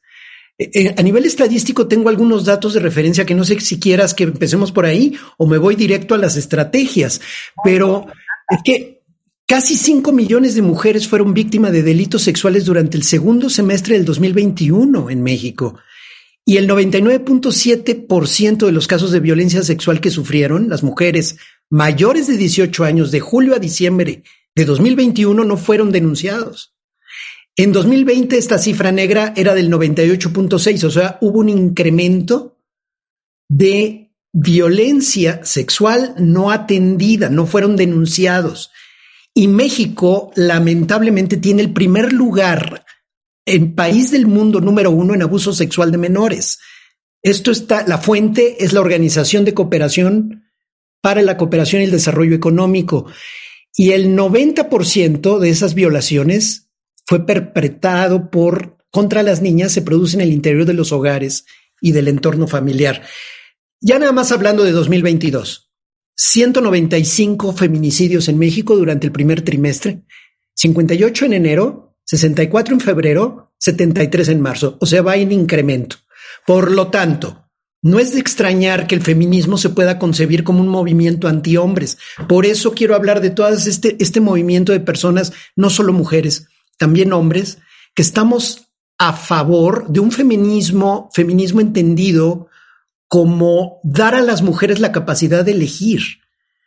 El feminismo entendido como creer que tanto hombres como mujeres deben tener los mismos derechos y oportunidades.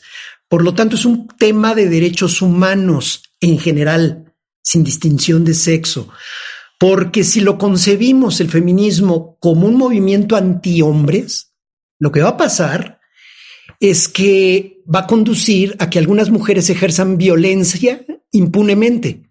O sea, que las mujeres violenten también a los hombres y se escuden en que son mujeres o que los niños, los jóvenes, no sepan cómo actuar ante las agresiones de una mujer o de una niña. Hablo de linchamientos digitales, desprestigios por venganza o por revanchas, agresiones físicas de niñas o jóvenes adolescentes contra que, contra otros niños o jóvenes con la idea de que los niños o muchachos no pueden defenderse porque entonces la agresora es mujer y entonces no se puede hacer nada al respecto. Por ejemplo, me decía una amiga que tiene hijos chicos, eh, uno de sus hijos tiene siete años, y que llegó el niño a, su casa y que le dijo que se sentía súper frustrado porque había una niña que lo bulleaba muchísimo, que lo pateó en recreo, y pues él no pudo hacer nada, ¿no? Ajá. Sí, no se va a poner a los golpes con la niña, sin embargo, sí tiene que ser capaz de defenderse. ¿Dónde está esa línea? Esa línea. Y dos, eh, ya no hablemos solamente de una agresión tan cruda como me pateó en el recreo esta niña.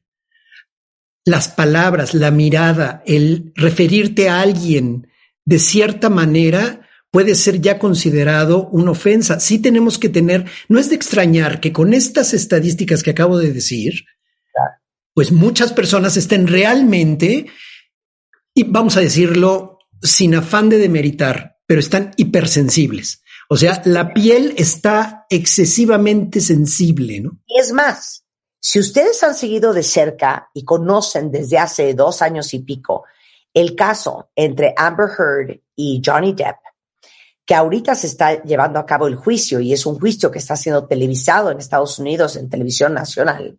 Sí.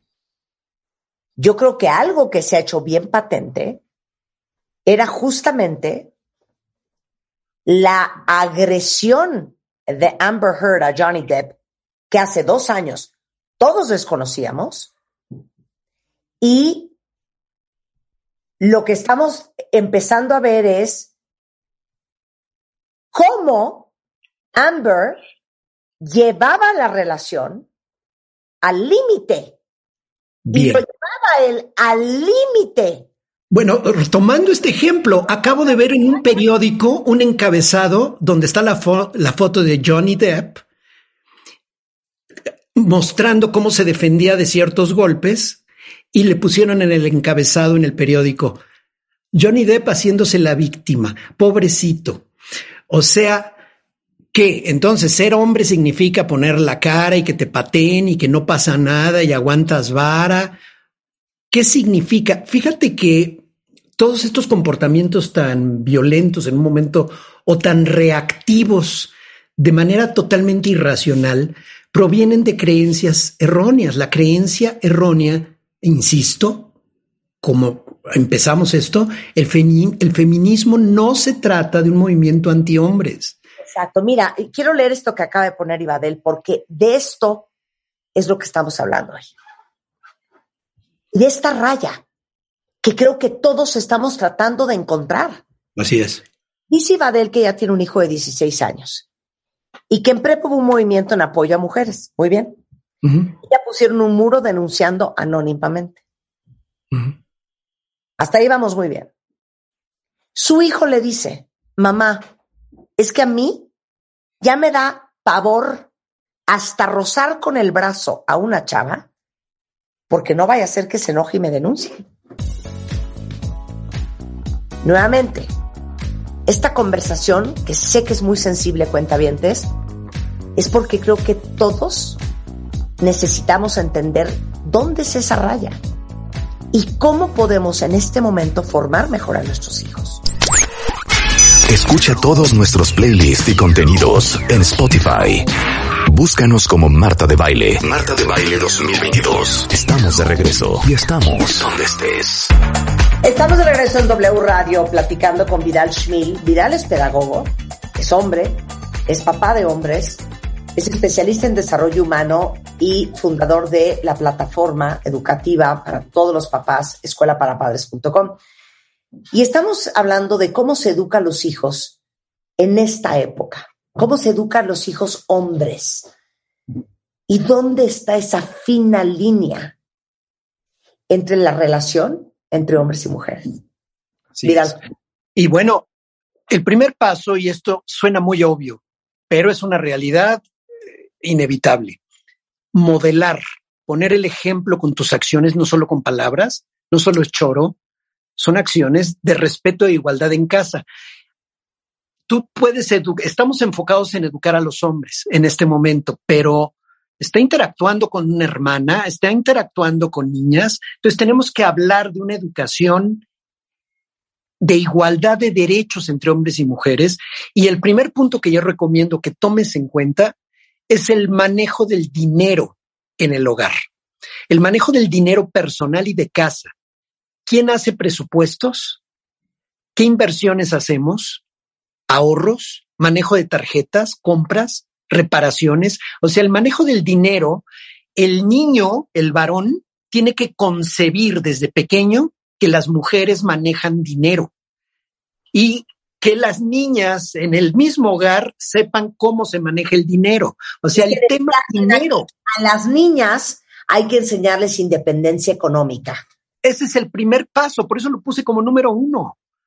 El primer punto es que las niñas logren independencia económica y manejen dinero y que vean a la mamá tomando decisiones no solamente sobre el dinero de la casa, sino sobre inversiones y cuestiones personales y que tenga sus propios recursos. Eso es fundamental para que los hombres, los niños y luego los adolescentes no crean que la mujer tiene que ser rescatada económicamente y le quitemos la posibilidad de ejercer violencia económica posteriormente.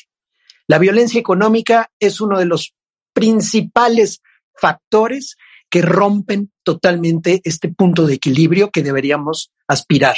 Un segundo punto es la toma de decisiones personales y familiares. Me refiero salidas, permisos, horarios, los horarios según la edad, no según el sexo, lugares de vacaciones, cambios de domicilio, dónde vamos a vivir, que vean que la mujer, la mamá, toma decisiones adecuadamente con su pareja cuando éste existe y que ella toma decisiones en ese sentido.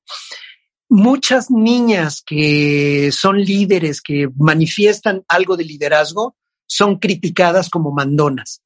En los hombres es liderazgo, en las mujeres son mandonas. Y eso hace que los niños varones que estamos enfocados en ellos, pues estemos perpetuando ese concepto de que la mujer debe de someterse y ser obediente.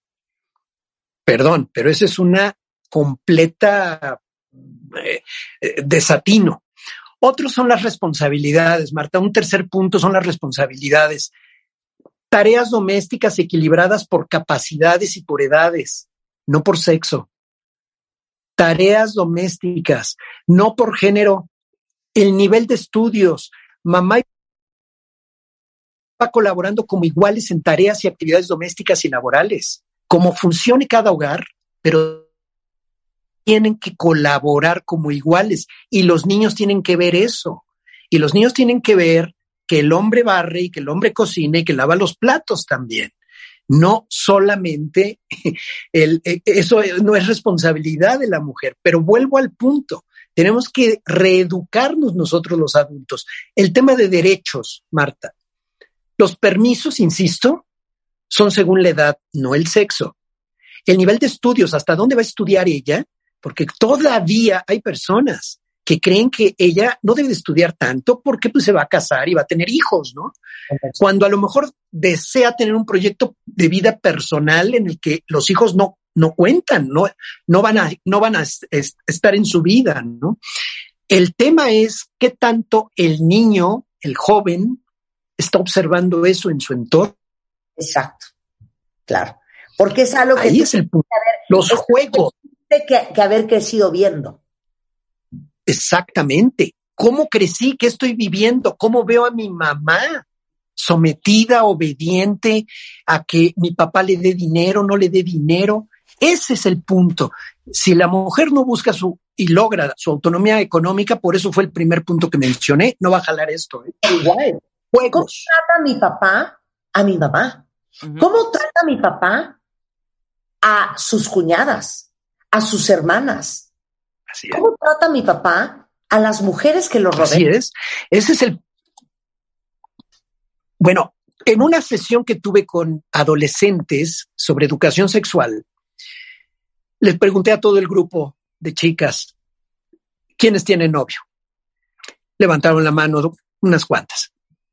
Muy bien. Platícame brevemente por qué estás con él. ¿Qué le viste o qué? Ah, pues es que es muy lindo, tiene unos ojos increíbles, está guapísimo, me gusta.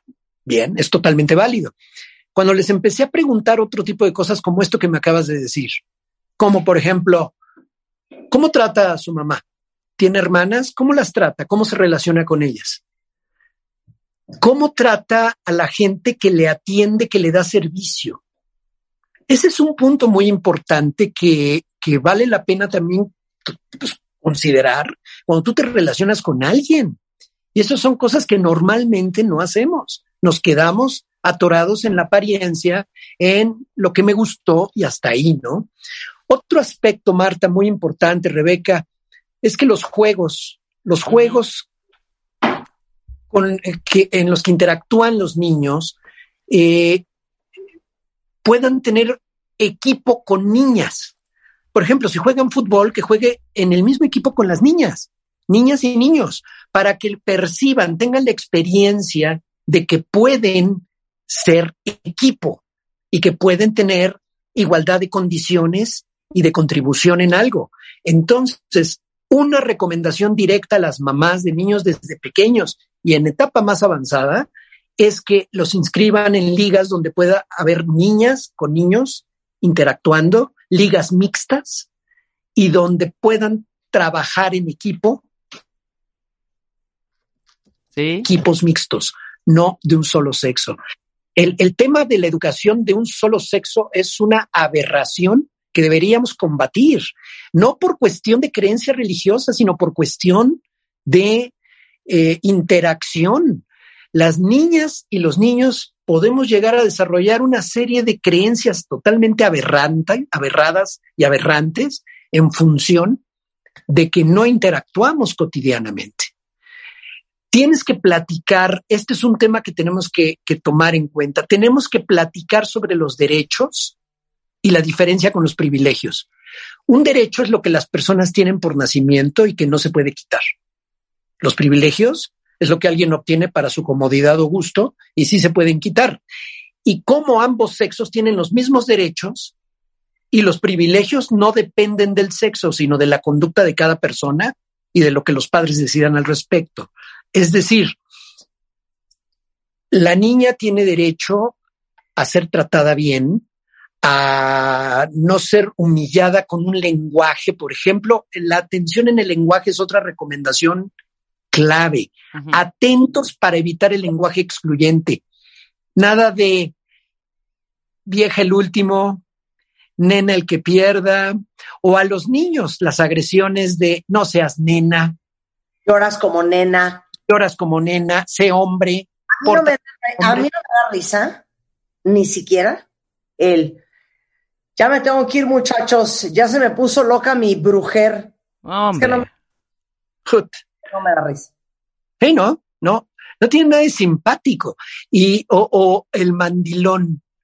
Eres mandilón porque en un momento dado quieres colaborar y estar en tu casa o hacer alguna actividad relativa a tu hogar o con tus hijos, ¿no? Entonces, es parte del patriarcado, es parte de este enfoque machista definitivamente. Entonces, claro. este punto es clave también. Tienes que explicarle a tus hijos desde pequeño que a muchas mujeres las han maltratado a lo largo de la historia. Esto, esto que está pasando hoy en México y en el mundo es algo que hay que hablar con los niños, hay que explicarles, hay que contarles sí. la historia. ¿Y cómo se cuenta esa historia, Vidal? Bueno, se le platica, puedes usar un personaje, te pongo un personaje célebre, María Montessori. María Montessori fue la primer mujer que tuvo título de médico cirujano en su país, en su época. Y cómo lo logró, o sea, hacer reseñas e historias donde digamos, a ver, ¿por qué la mujer no puede o no podía llevar a cabo lo que los hombres, para los hombres era lo común? O le puedes platicar un poco, Marta, sobre el derecho al voto. Por ejemplo, las mujeres no podían votar hasta hace relativamente poco en nuestro país. Y puedes hacer una referencia por países en qué año las mujeres pudieron empezar a votar.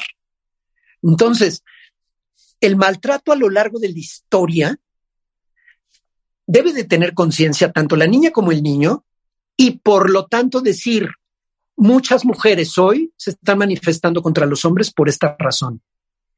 Platica sobre las diferentes ideas respecto al feminismo, que el feminismo implica tener las mismas oportunidades, la misma paga, los mismos derechos, no que es contra los hombres, pero sí debes de decirle, mantente atento para evitar contactos no adecuados. Aquí entra otro punto muy importante, Marta, la educación sexual. Claro. Clara, informada con base científica para ambos sexos y aclarar a los varones que la sexualidad no solo son las relaciones, ¿eh? Sino la forma de relacionarse entre hombres y mujeres en diferentes ámbitos, en la escuela, las amistades, los noviazgos, y que efectivamente no es no. Y alerta especial a los niños desde pequeños, con bromas pesadas, con tocamientos disque de broma, las fotografías que se toman sin consentimiento y que luego envían, o los packs que aunque se hayan enviado de manera consensuada, cuando los reenvían, pueden meterse en problemas muy serios. Explícale qué significa la ley Olimpia. La por ley ejemplo, Olimpia, claro. Por ejemplo, o sea, el uso indebido de la imagen de alguien te puede meter en problemas legales muy serios, ¿no? Uh -huh. o, o, el, o, o el, el, imágenes de menores de, con, con contenido sexual en tu celular puede meterte a ti, papá, dueño de la línea telefónica, aunque la use tu hijo, te puede meter a ti en problemas legales muy serios. Cuidado, y sí tenemos que tener un especial cuidado con los comentarios homofóbicos u ofensivos contra la comunidad LGBT. Eh, cuidarnos mucho, independientemente de cuál sea tu postura, estés de acuerdo o no estés de acuerdo, ese no es el debate. El debate es cómo evito que la violencia se incremente en estas generaciones. Porque el cambio comienza... Todos. No es nada, nada, más las mujeres. No es solamente, ah, no, pero yo, yo nomás soy súper agresivo con la comunidad LGBT. No, es que yo tengo una teoría. Uno es como es en todo. O sea, el que es codo es codo con la lana, es codo con su amor, es codo con su tiempo, es codo con sus palabras. El que es violento es violento en lo público, en lo privado, con un grupo, con el otro, con una persona, con la otra. Uno es como es en todo. Por lo tanto, más nos vale reexaminar nuestra propia historia. Y hay que comprometerse para enseñar a nuestros hijos a hacer lo mismo. O sea, no podemos ya hacer estas bromas. Insisto, lo de la ley Olimpia debe de ser un tema a tratar en las escuelas desde nivel primaria, quinto de primaria, sexto, secundaria. Tendríamos que hablar sobre qué es la ley Olimpia, cómo empezó, cómo ocurrió. Internet está lleno de información sobre eso. Revísalo. Los packs, la información, las imágenes que se envían, eh, aunque hay, insisto, aunque hayan sido consensuadas y la propia niña se la haya tomado, el hecho de que el hombre la esté reenviando ya es un delito. Entonces, educación sexual clara, cómo me relaciono con hombres y con mujeres en la escuela, amistades, noviazgos, deporte. Es que educación sexual clara ya no solo es explicarle a los hijos cómo nacen, ¿no? ¿Cómo nacen los bebés? ¿O usa un condón? No. O sea, educación sexual es entender los cues de una persona. Entender cuando no es no, cuando es sí es sí. Tal cual. Es responsabilidad de ambos, tanto de hombres como de mujeres. Educación sexual es explicarle a tu hijo, es correcto tener sexo con una mujer que está borracha. Por ejemplo. Aunque ella te lo ruegue, te lo pide y te diga que sí. A ver, Vidal. Por ejemplo, ese es un punto. O fíjate, el peor, lo peor, ya no hablemos de que me aprovecho de que eh, está bebida.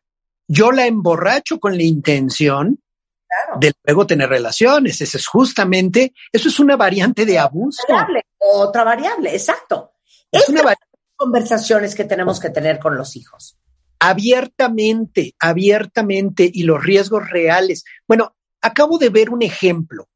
Una persona de cierta edad, no te estoy hablando una persona grande, vamos a hablar cuarenta y tantos, cincuenta años, eh, en, un, en el medio en un medio donde había maquillistas y personas que le ayudaban en su arreglo. Y le dice a una, oye, preciosa, ¿me ayudas con tal o cual cosa? Y la persona voltea y le dice, me llamo Emilia, no preciosa.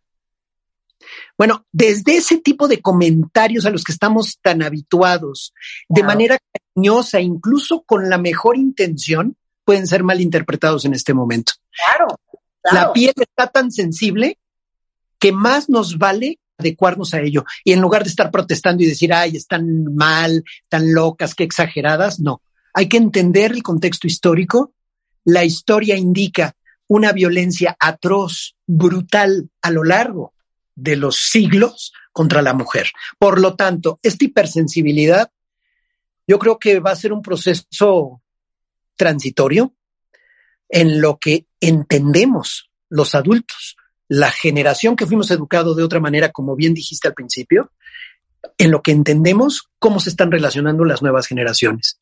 Y esta hipersensibilidad efectivamente va a esa línea no bien definida, va a llevar a problemas muy injustos de efectivamente de un chico que tal vez tocó del brazo a una chica y pueda aparecer en el muro de denuncias anónimas de la escuela del chico que dijiste. Ok, a ver, pero a ver, yo les hago una pregunta.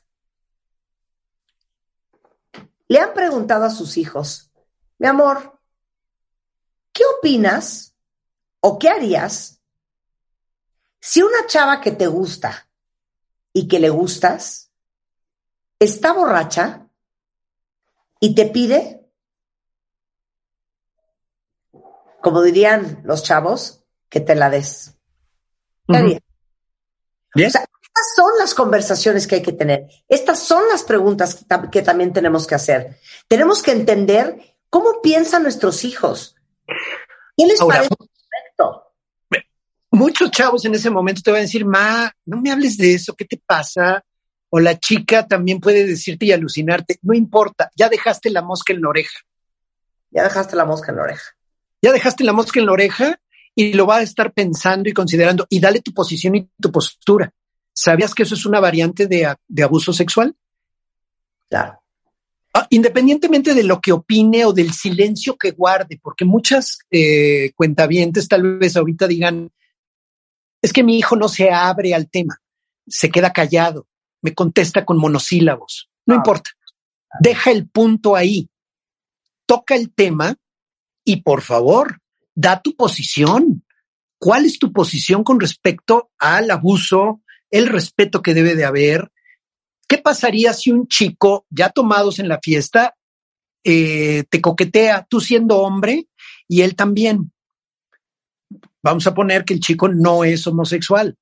¿Cómo debe de tratar un caso así? ¿Qué debe de hacer? Porque luego los golpean o se agarran a golpes o hay una situación terrible. Todo ese tipo de cuestiones para prevenir la homofobia o la conducta homofóbica, insisto con lo de la ley Olimpia, el reenvío de imágenes. A ver, una chica que te ama te envió su pack. ¿Qué debes de hacer con eso? 100%. Y les digo una cosa, es una época muy sensible. Creo que esta época que estamos viviendo es parte de un cambio que va a ser histórico. En 100 años vamos a volver, vo- vo- volver atrás a contar esta historia y yo creo que este va a ser un gran turning point en la historia de el cambio en la forma en que son tratadas las mujeres. Totalmente. Y en este momento están, estamos hipersensibles y en particular las mujeres porque han sufrido todo esto. Tal vez dentro de 100 años esta hipersensibilidad ya no exista, ya no va a ser necesaria. Claro, porque esto ya no exista. Así es. Porque no sé si la palabra correcta es hipersensibilidad. Estamos hasta la madre. Así es, así Pero- es. Y tienen razón.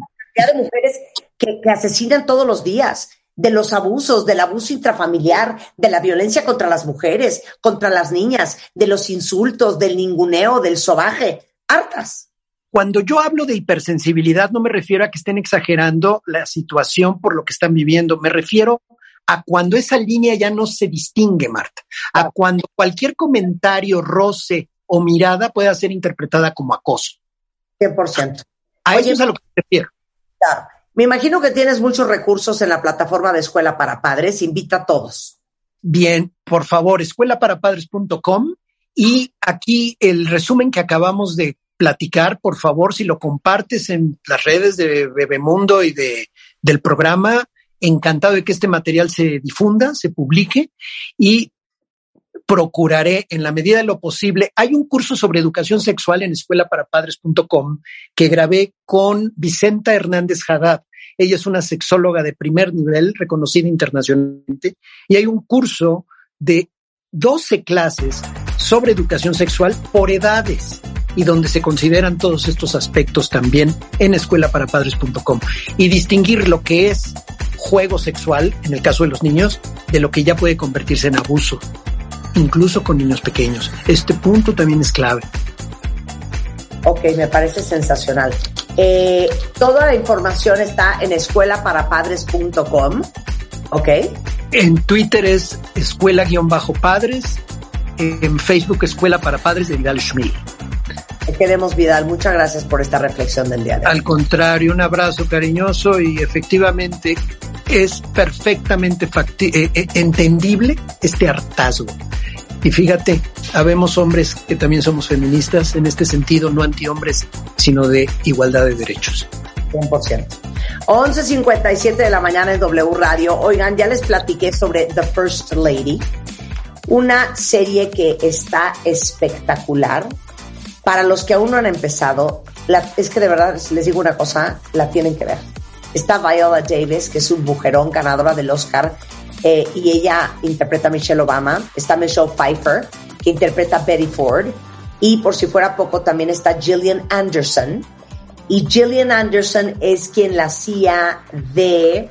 Eh, en, en, la, en, la, en, la, serie de The Crown, la hacía de... ¿Cómo se llamaba la primera ministra de Inglaterra? Se me fue el nombre. Margaret Thatcher. Margaret Thatcher. Ahora ella la hace en esta de The First Lady de Eleanor Roosevelt. Entonces, estas actrices eh, picudas te cuentan la historia de Estados Unidos desde el punto de vista de las primeras damas y cada una de estas primeras damas pues vivió una época súper interesante en la historia de Estados Unidos. Se me hizo increíble y es una gran forma de aprender hasta de historia. De hecho, si algo tienen las tres en común es que usaron su puesto como primera dama para estar muy activas en el ojo público y traer atención a temas como nutrición y cáncer de mama y educación y cultura. Entonces se llama eh, The First Lady y pueden entrar a verla para todos los que son miembros de Paramount Plus. Eh, en paramountplus.com se pueden registrar y aprovechar los siete días de prueba gratis de paramountplus.com. Y luego, ¿quién de ustedes está igual de emocionado que yo? Porque luego de años de no ir a una vacación larga, siento que este verano ya se nos va a hacer. Y déjenme decirles que si quieren hacer su próxima vacación, una cosa espectacular, es increíble hacer viajes en cruceros, ¿eh? con los amigos, con el significant other, con toda la familia, irte a Alaska, que dicen que es un espectáculo, ir al Caribe, a las islas griegas. Y ahorita, déjeme decirles, Celebrity Cruises, que es esta naviera increíble que con su concepto de New Luxury eh, los llevan a vivir y conocer lugares espectaculares, alojamiento de lujo, experiencias únicas, promueven en sus viajes la equidad de género, la sustentabilidad, la inclusión en todas sus caras, para que disfruten de sus próximas vacaciones desde el día uno hasta el último. Y ustedes pueden reservar su viaje en crucero para este verano, para este otoño, para este invierno en Inter Cruises. Es Inter Cruises. Es una agencia especializada en cruceros que tiene más de 25 años de experiencia. Dan atención personalizada para organizarles la mejor experiencia en un crucero antes, durante después de su viaje. Olvídense de lo tradicional, conozcan todo lo que pueden descubrir desde un barco. Yo, yo amo los barcos, ¿eh?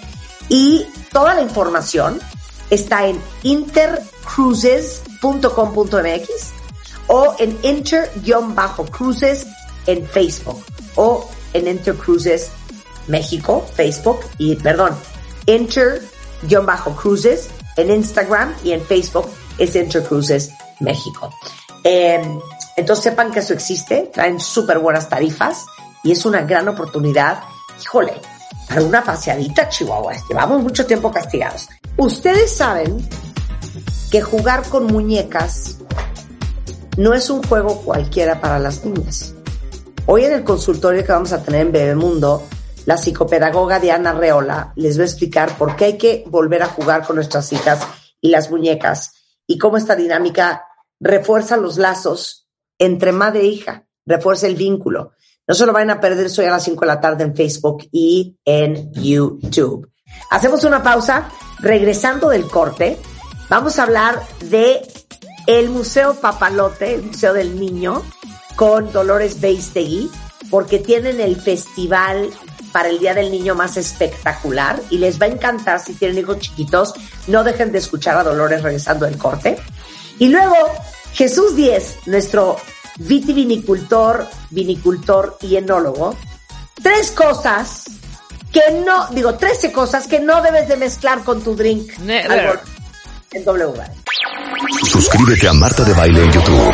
No te pierdas los de baile minutos, de baile talks y conoce más de Marta de Baile y nuestros especialistas. Marta de Baile 2022. Estamos de regreso y estamos donde estés. Estamos de regreso en W Radio, son las 12.11 de la mañana. Mi queridísima, adoradísima, bien venerada. ¿Estás ahí? Ya te veo. Dolores Beistegui, ¿cómo estás? ¿Cómo Muy- te va la vida? Muy, muy bien y muy feliz de estar aquí contigo, Marta.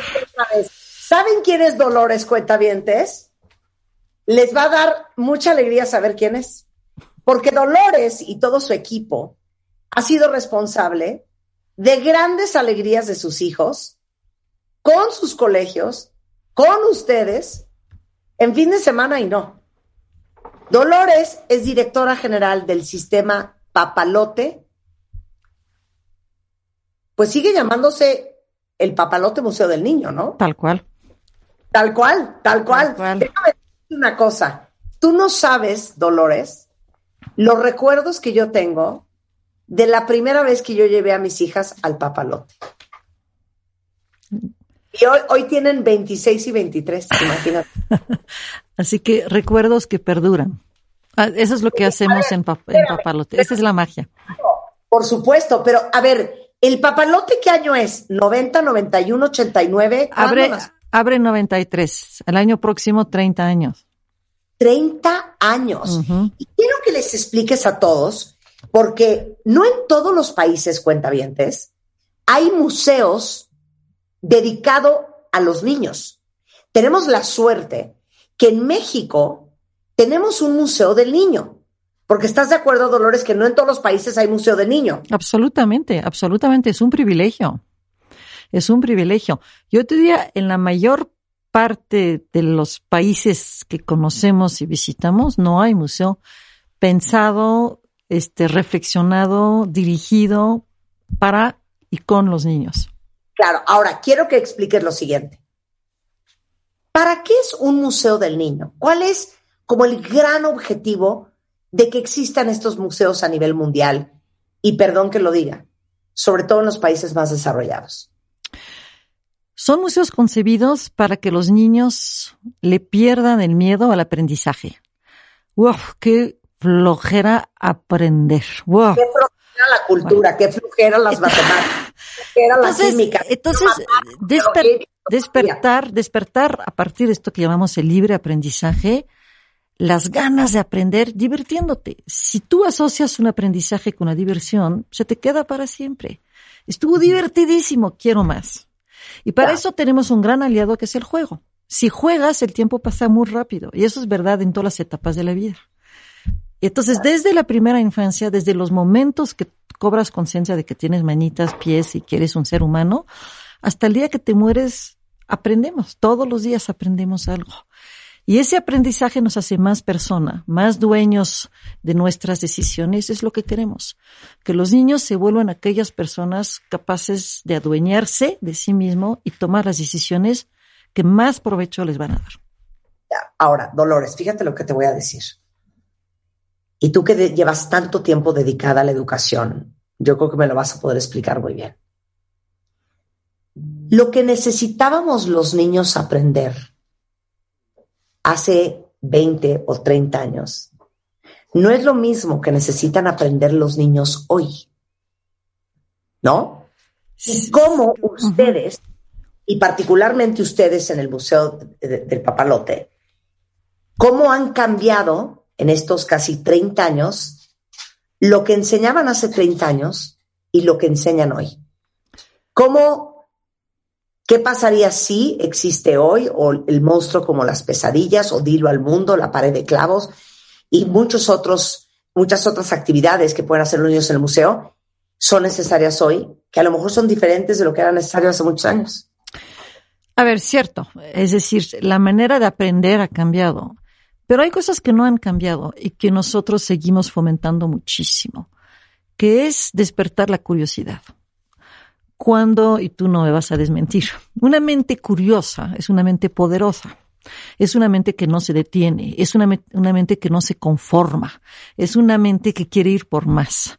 Y eso es lo que hace Papalotes. Hay nuestras grandes exhibiciones icónicas que todo el mundo viene a buscar, pero hay un sinfín de actividades donde lo que fomentamos es esto, es el querer ir por más. Y no solo, sumamente importante, y esto es algo que hemos incorporado y que hemos visto en la pandemia, lo importante que es, que es la convivencia el otro, hacer las cosas con otros, hacer las cosas juntos, hacer las cosas en familia, compartir, eh, aprender juntos.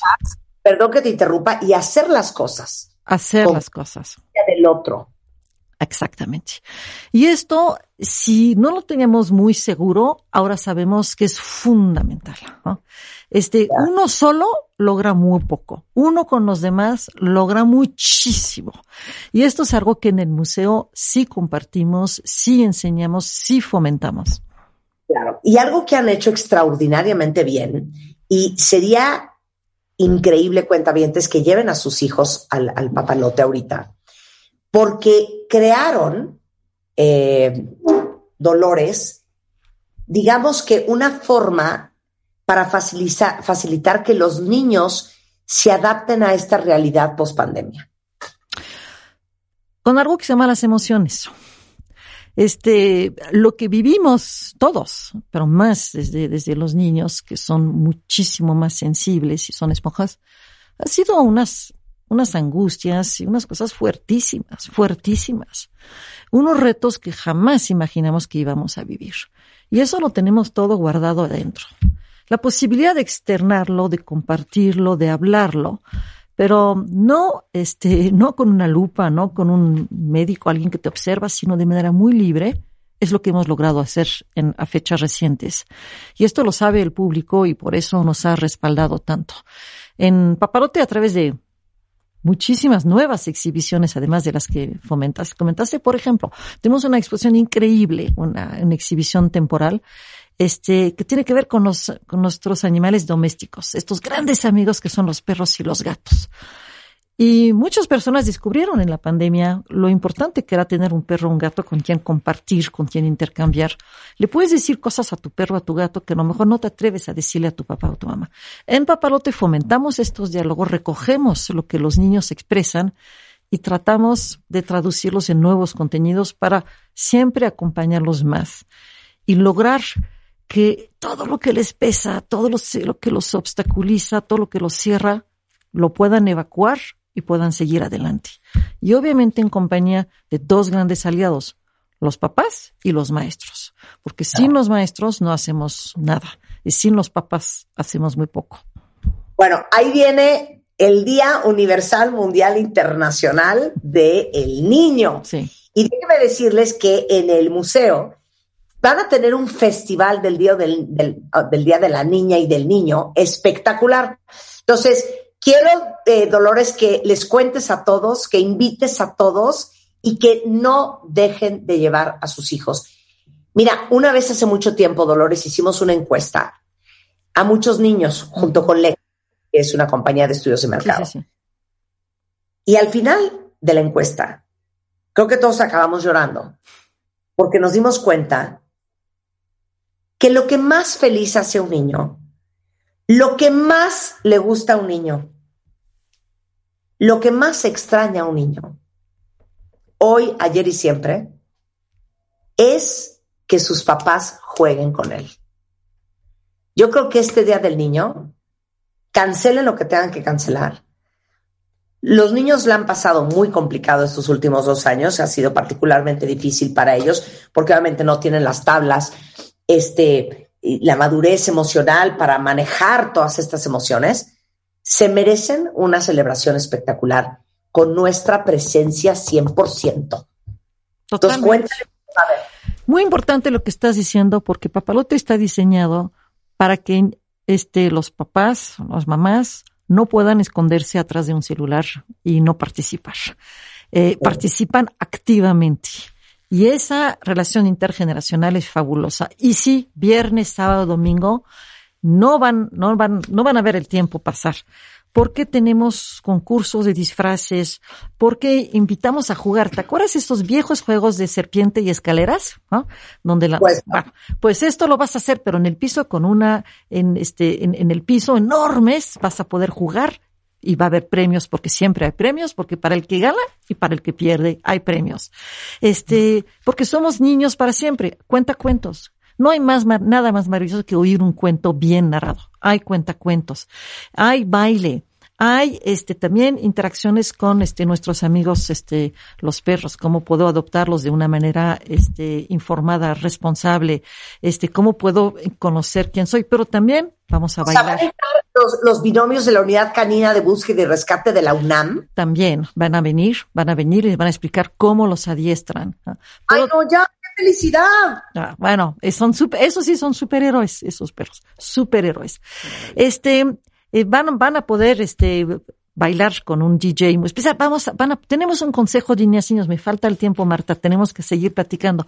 Pero creamos un consejo para niñas y niños. Este consejo integrado por 17 niños, pero que alcanzan 700 niños en sus distintas escuelas, este, diseñaron un programa para sus pares ese día, este, con un super artista y van a hacer un gran mural con todos los niños y ese mural se va a exponer de manera permanente. Y así y más y más y más. Por favor, entren a nuestras redes, eh, perdón, entren a nuestras redes para saber más y poder programar su visita y disfrutarla enormemente. Ok, entonces, ¿cuándo empieza? El viernes 29, sábado 3 domingo primero de mayo. O sea, va a ser todo ese fin de semana. Tres días. Tres días. Tres días. Pueden, todavía no, no, no hay opción de dormir en papalote, pero lo voy a, voy a ver si lo logro. Eso. en algunos museos. Pues sí, pijamadas, pijamadas, pijamadas. O sea, me parece espectacular. Todo estaría eh, divertido. Papalote.org.mx. Ahí está todo el calendario. Pero les voy a decir una cosa. El mejor regalo que le podemos dar a los niños, para mí, son tres cosas. Trabajar en ser una mejor persona, trabajar en ser un mejor papá y una mejor mamá, y dedicarles tiempo de calidad. Lo demás es lo de menos. Absolutamente. Las cosas como un niño, y piensen en su niñez, que se te quedan marcadas en el alma, no es el portafolio Samsonite rosa duro o la muñequita Betsy Clark que a mí me regalaron cuando yo tenía nueve años, ¿no? Son los momentos que pasé con mi mamá y que pasé con mi papá y que vi que ellos estaban invested, que estaban invertidos en mí, que estaban presentes, no de cuerpo presente, que estaban con toda su alma, con todo su pensamiento, con toda su enfoque y concentración y atención en mí. Esos momentos que mis papás me dedicaron tiempo y me hicieron sentir que no había nadie más importante que yo. Ese es el mejor regalo para mí. Absolutamente. Compartir tiempo y compartir risas. Yo creo que las risas quedan grabadas y yo les garantizo muchas risas. Así es que no piensen qué dulces les van a regalar o qué cosa nueva les van a comprar. Piensen qué tiempo van a dedicarle a sus hijos este 30 de abril, pero todos los días. Eh, papalote.org.mx, papalote-museo en Twitter, tienen cuenta de Instagram también. Vean todo lo que organizaron 29, 30 de abril y 1 de mayo de manera espectacular. Dolores Vistegui, eh, es un placer verte y te tengo que decir otra cosa. No puedo creer la belleza de tus canas. Muchas gracias, muchas gracias, Marta. Estoy muy envidiosa últimamente de las mujeres con pelo blanco y no puedo creer la belleza de ese pelo. gracias. Un gran beso, Muchas gracias a ti. Son las 12.25 de la tarde en W Radio. Híjole, cada vez que viene un experto en tequila, un maestro tequilero a este programa, le dice a Rebeca que qué es esto de estarle echando refresco de toronja al tequila. Invitamos a Jesús Díez, que es químico, enólogo, vitivinicultor, maestro en enología y vitivinicultura, tiene un MBA y es fundador de la Escuela de Vinos y Destilados Jesús Díez Vinicultura. Las 13 cosas que nunca debes de mezclar con un drink, no las pidas. Regresando del corte en W Radio, no se vayan. Síguenos en Instagram. Marta de Baile. No te pierdas lo mejor de Marta de Baile, dentro y fuera de la cabina. Marta de Baile 2022. Estamos de regreso. Y estamos donde estés. Estamos de regreso en W Radio y este, es- este tema es para Rebeca, ¿eh? A mí ni me hables, Jesús, que yo ni bebo. No, Rebeca. pero, pero puedes, puedes, en, en algunos sí puedes entrar. Y ahorita te Pero voy te a invitamos. Te invitamos. Jesús Díez es vitivinicultor, es vinicultor, es enólogo, es un picudo, es fundador de la Escuela de Vinos y Destilados, da clases de destilados, de vinos, de lo que quieran, cartas, cuentos, chunches, historias, la historia del whisky, pero del bourbon, pero todo lo que quieran saber de alcohol es con este hombre. Nunca pidas las 13 cosas que no debes de mezclar con un drink. A ver, echo a los gallos a pelear al ruedo. Eso. Vas, Jesús. Antes, antes de que empiece Jesús con esta lista, de este nunca jamás pidas, porque puede ser motivo de verdad de hasta de pararte de una mesa y decir qué estás haciendo. Quiero dar este dato rápidamente, Marta. La cerveza es la que más se consume en el mundo, con más de 174 mil, 174 mil millones Millones. de litros en el año 2020. O sea, esta es la cifra más cercana que tenemos, la de 174 mil millones de litros, ¿ok? Siendo también que es la que se bebe más en México, ubicada en el número 7, ¿ok? Sabiendo que el tequila es el número uno, la chela es el número 7. A eso voy, mi querido Jesús. Cuentavientes. Por favor, Hola, Jamás. mi querida Rebeca. nunca, jamás, nunca en la vida. Ok, ya ponle limón, ponle escarchita y Sí. ponle chilito. Está bien, perfecto, órale. Un poquito de clamato, órale, está bien. No le pongan gomichuelas, gomitas, dulcecitos, chochitos. ¿Qué es eso? ¿Qué es esa moda de estarle poniendo gomitas a la chela? Con chile, limón, eh, Miguelito en polvo, Miguelito en agua, Valentina, papas, camarones. Sí, o sea, no, la no, chela no. con camarones. A ver, va. Blasfemia, señores.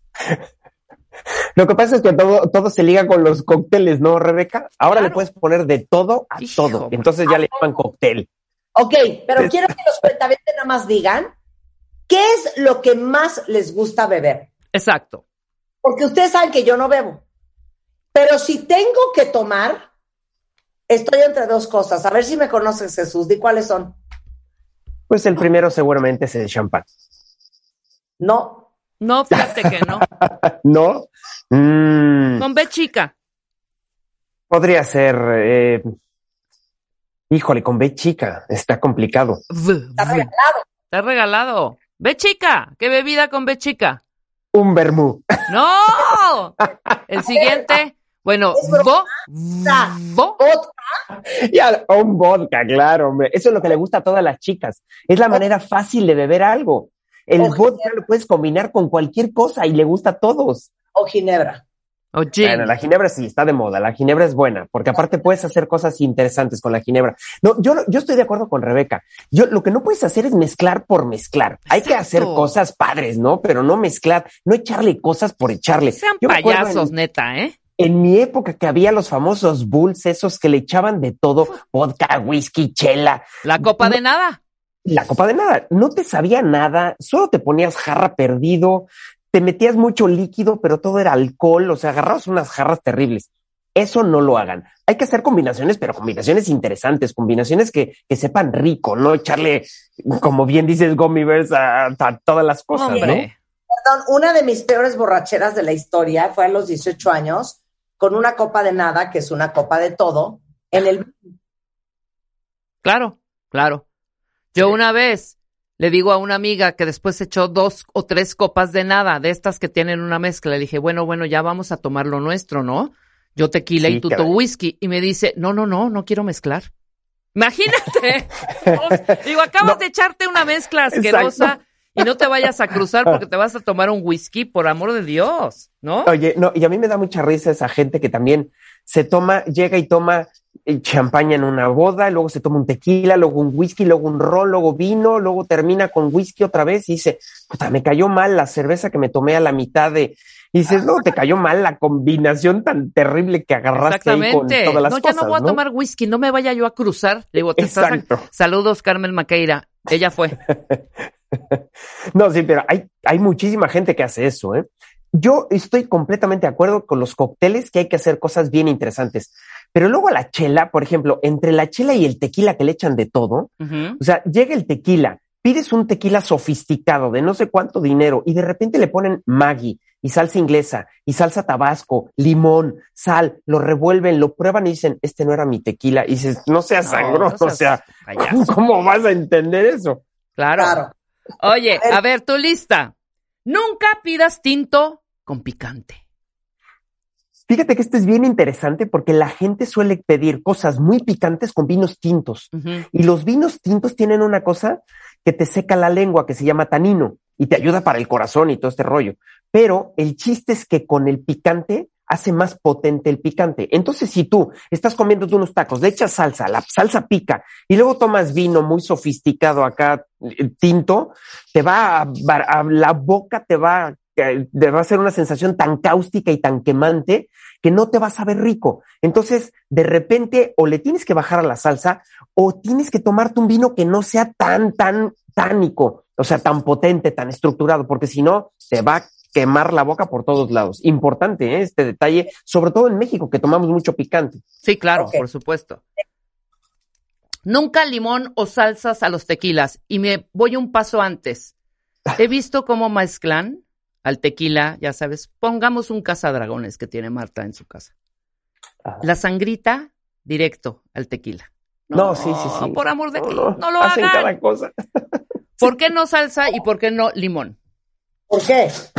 Oye, fíjate que el limón y la sal se toman después de que te tomas el tequila, no con el tequila. O sea, no le exprimes el limón al tequila y le echas sal al tequila, porque la gente lo hace así. Y dices, no, primero te tomas tequila y luego te tomas salecita o una naranjita con sal para que se te mitigue la sensación de, de alcohol del tequila.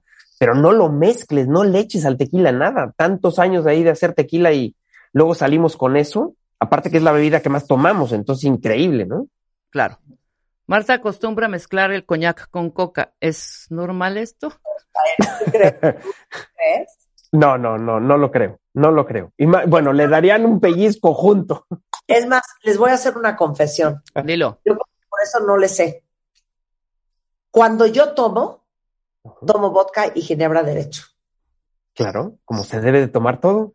O sea, yo no lo mezclo ni con quina ni con tehuac, nada de eso. Es vodka straight, shaken to olives in a martini glass. Wow. Bien. No, pues muy bien. No, ¿sabes lo que pasa? Que pierdes la esencia del producto en muchos casos, ¿no? Hay vodkas que se mezclan y hay vodkas que no se mezclan. Es igual que el coñac.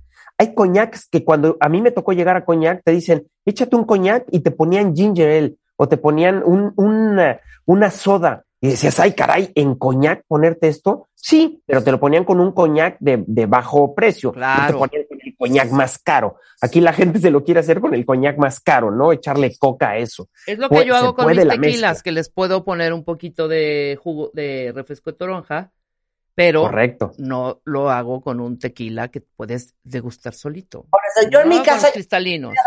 yo en mi casa ya no te voy a dar eh, buenos tequilas, hija, porque ahí nada más va, te doy un súper tequila y vas a echar el refresco de toronja. No, el domingo que estuvimos en su casa me sacó un tequila, creo que Casa Dragones, no sé cuál era, pero él estaba delicioso. Me eché mis dos tequilitas derechos, sin mezcla ni nada. Y luego ya, cubacha, cubacha. Eh, no, es que es importante eso. Y hay, hay bebidas que necesitas mezclarlas, como por ejemplo el ron. El ron se presta para la, para la mezcla y el mismo vodka se presta para la mezcla. Hay bebidas que sí, hay bebidas que a lo mejor son complicadas la, la mezcla, ¿no? Como el mismo whisky. El mismo whisky lo mezclas o no lo mezclas, ¿no? Claro. Y entonces depende qué, qué whisky tienes. Si tienes un whisky muy famoso, que tenga mucho nivel, o tienes un whisky normalito, entonces con eso va. Pero ¿y si te tomas un pescado con el whisky, qué tal? ¿Qué, ¿Qué te tal? pasará con el pescado? ¿Qué te pasará? Fíjate que cuando te tomas una bebida alcohólica como un whisky o un vodka con un pescado, el alcohol se sale de la composición de la bebida y entonces sabe mucho más alcohólico de lo que debería. Entonces, por eso de repente el whisky te lo tomas con un pescado y dices, oye, está súper duro este whisky. Y es el pescado y la proteína del pescado y cómo lo preparan que hace que se salga el alcohol de la combinación, entonces solo te sabe alcohol. Y esto pasa con el tequila, con el vodka, con el whisky, con todas las bebidas destiladas. Hay que tener cuidado para no combinarlo con esto, ¿no? Claro, entonces solo va con, con, vinos. Solo va es correcto. blancos, rosaditos. Rojo y pescado ya he visto en muchas mesas, ¿eh? Cuando antes era así de, oh, claro. está tomando vino tinto con pescado. sí. Yo quiero preguntar algo, yo quiero preguntar algo, porque el sábado que estaba un amigo en la casa, él es claramente ochentero, y entonces él toma cubas. Entonces yo inmediatamente le saqué un flor de caña nicaragüense, un super ron, 12 años, y me dijo, ser. Bacardí, hombre. Blanco. Claro. es que el Bacardí, esa es la combinación, ¿no? O sea, lo que vas con cuando no tienes, cuando tienes un ron práctico, franco, plano, entonces viene la combinación, pero cuando tienes un ron de añejamiento, un ron de mucho tiempo, de barrica, haces otra cosa completamente diferente, ya no le pones cosas encima, ¿no? totalmente. Entonces, pues importante. Sigo muy bien. Ok, next. Un cóctel para comer. Nunca, nunca, jamás pidas un cóctel para comer. ¿Cómo? No, ¿No sin... piña colada? No, no, no, no puedes comer con un cóctel de mango Cero, Marta, una Me trae un daiquiri de plátano, por favor. Exacto. Y un, y un, eh, claro, y un, ¿cómo se llama esta pierna de, de cordero que tiene un nombre? Un osobuco. O sea, no, güey. No, no puedes, no puedes. O sea, hasta, hasta se ve. ¿Cuánto es el cóctel? hasta se ve feo. Si alguien pasa por tu mesa y te está tomando una piña colada con un osobuco, te va a dar un zape cualquiera. O sea, no sean burros, ¿no? A lo que voy yo es que siempre que comas, las comidas saladas van mejor con vino, cualquiera, vino, tinto, blanco, rosado, lo que tú quieras.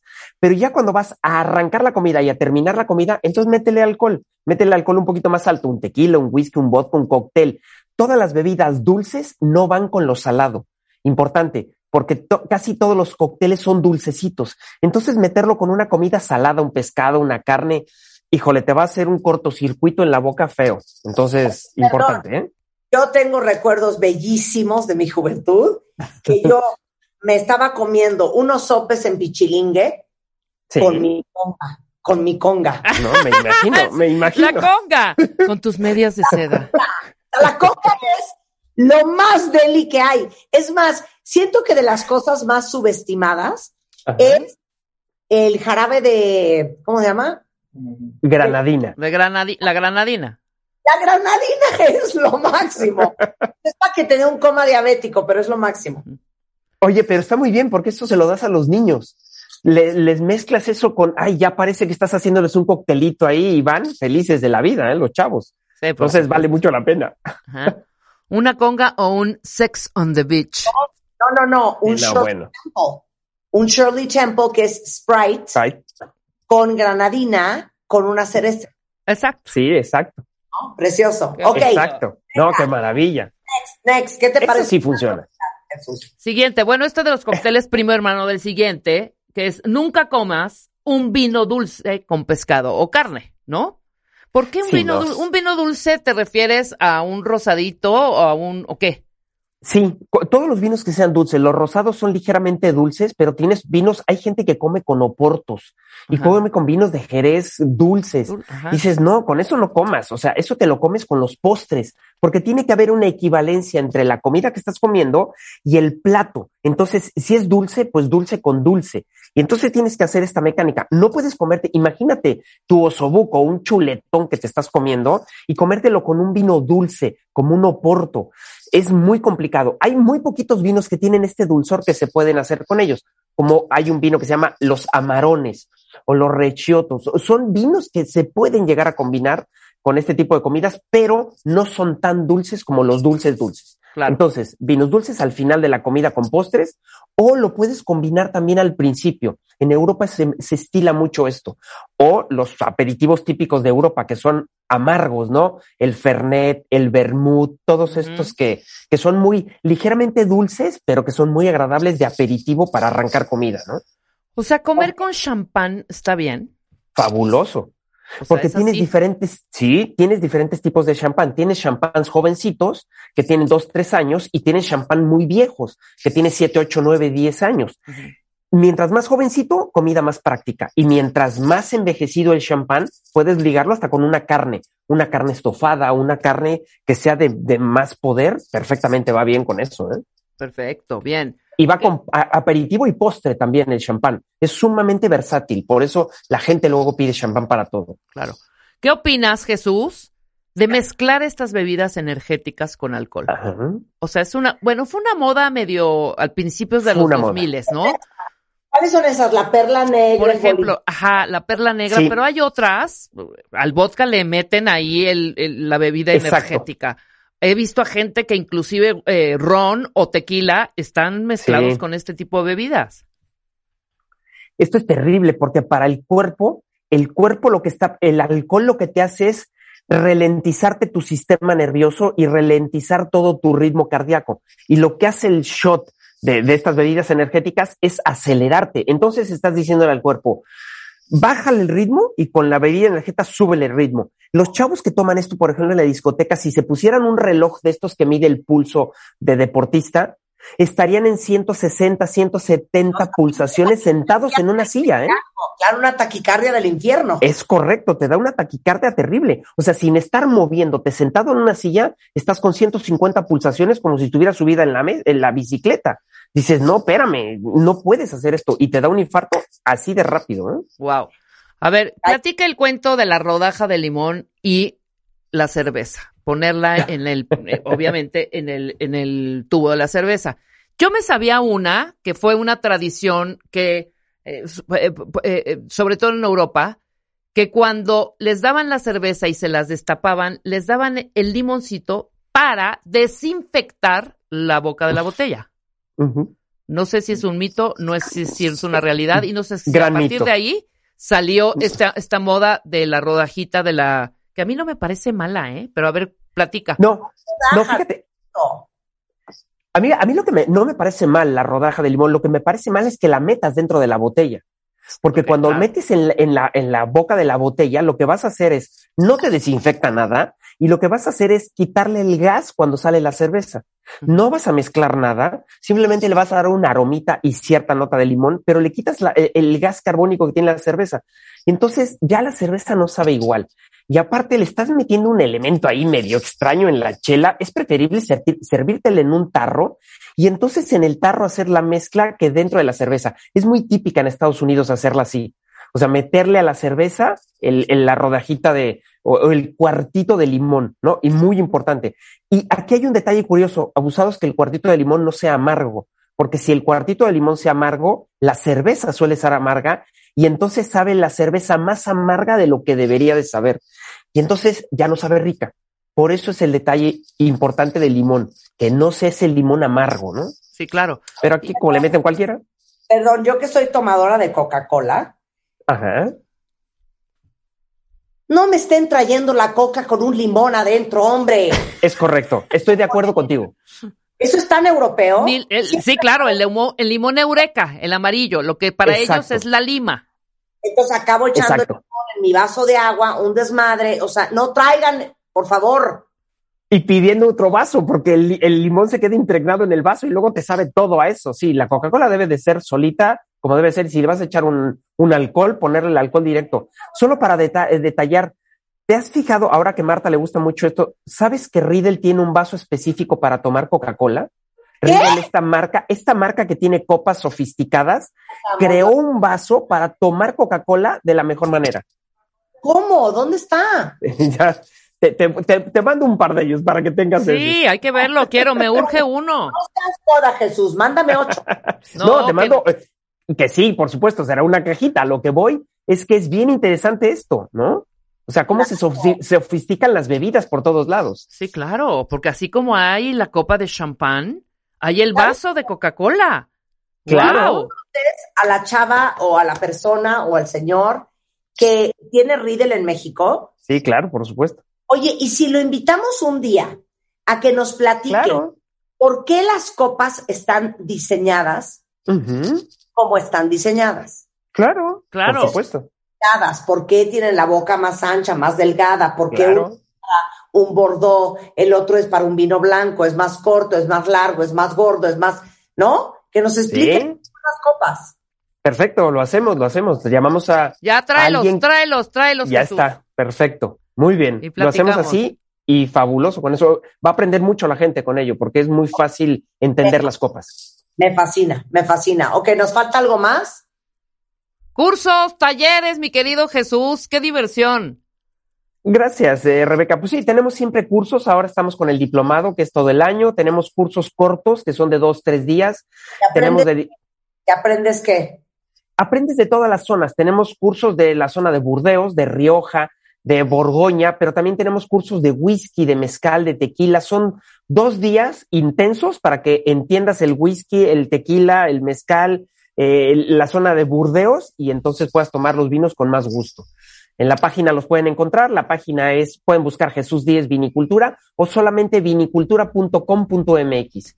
Y con eso entran en la página y tenemos todos los cursos y encantado de, de la vida de, de, de estar con, con ustedes platicando de, de todos estos estas bebidas. Padrísimo. Eso, porque también de eso hay que saber.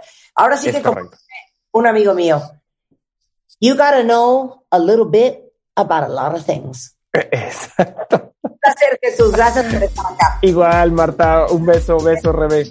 Bueno, con esto nos vamos, cuentavientes, pero no se vayan ustedes. Ahí viene Loret con todo lo que ha pasado en México y en el mundo hasta este momento. Y nosotros estamos de regreso mañana, jueves, en punto de las 10. ¿Qué, Rebeca? ¡Vámonos! Bye. Entra a wradio.com.mx. Checa más información de nuestros invitados, especialistas, contenidos y escucha nuestro podcast. Marta de Baile 2022. Estamos de regreso. Y estamos donde estés.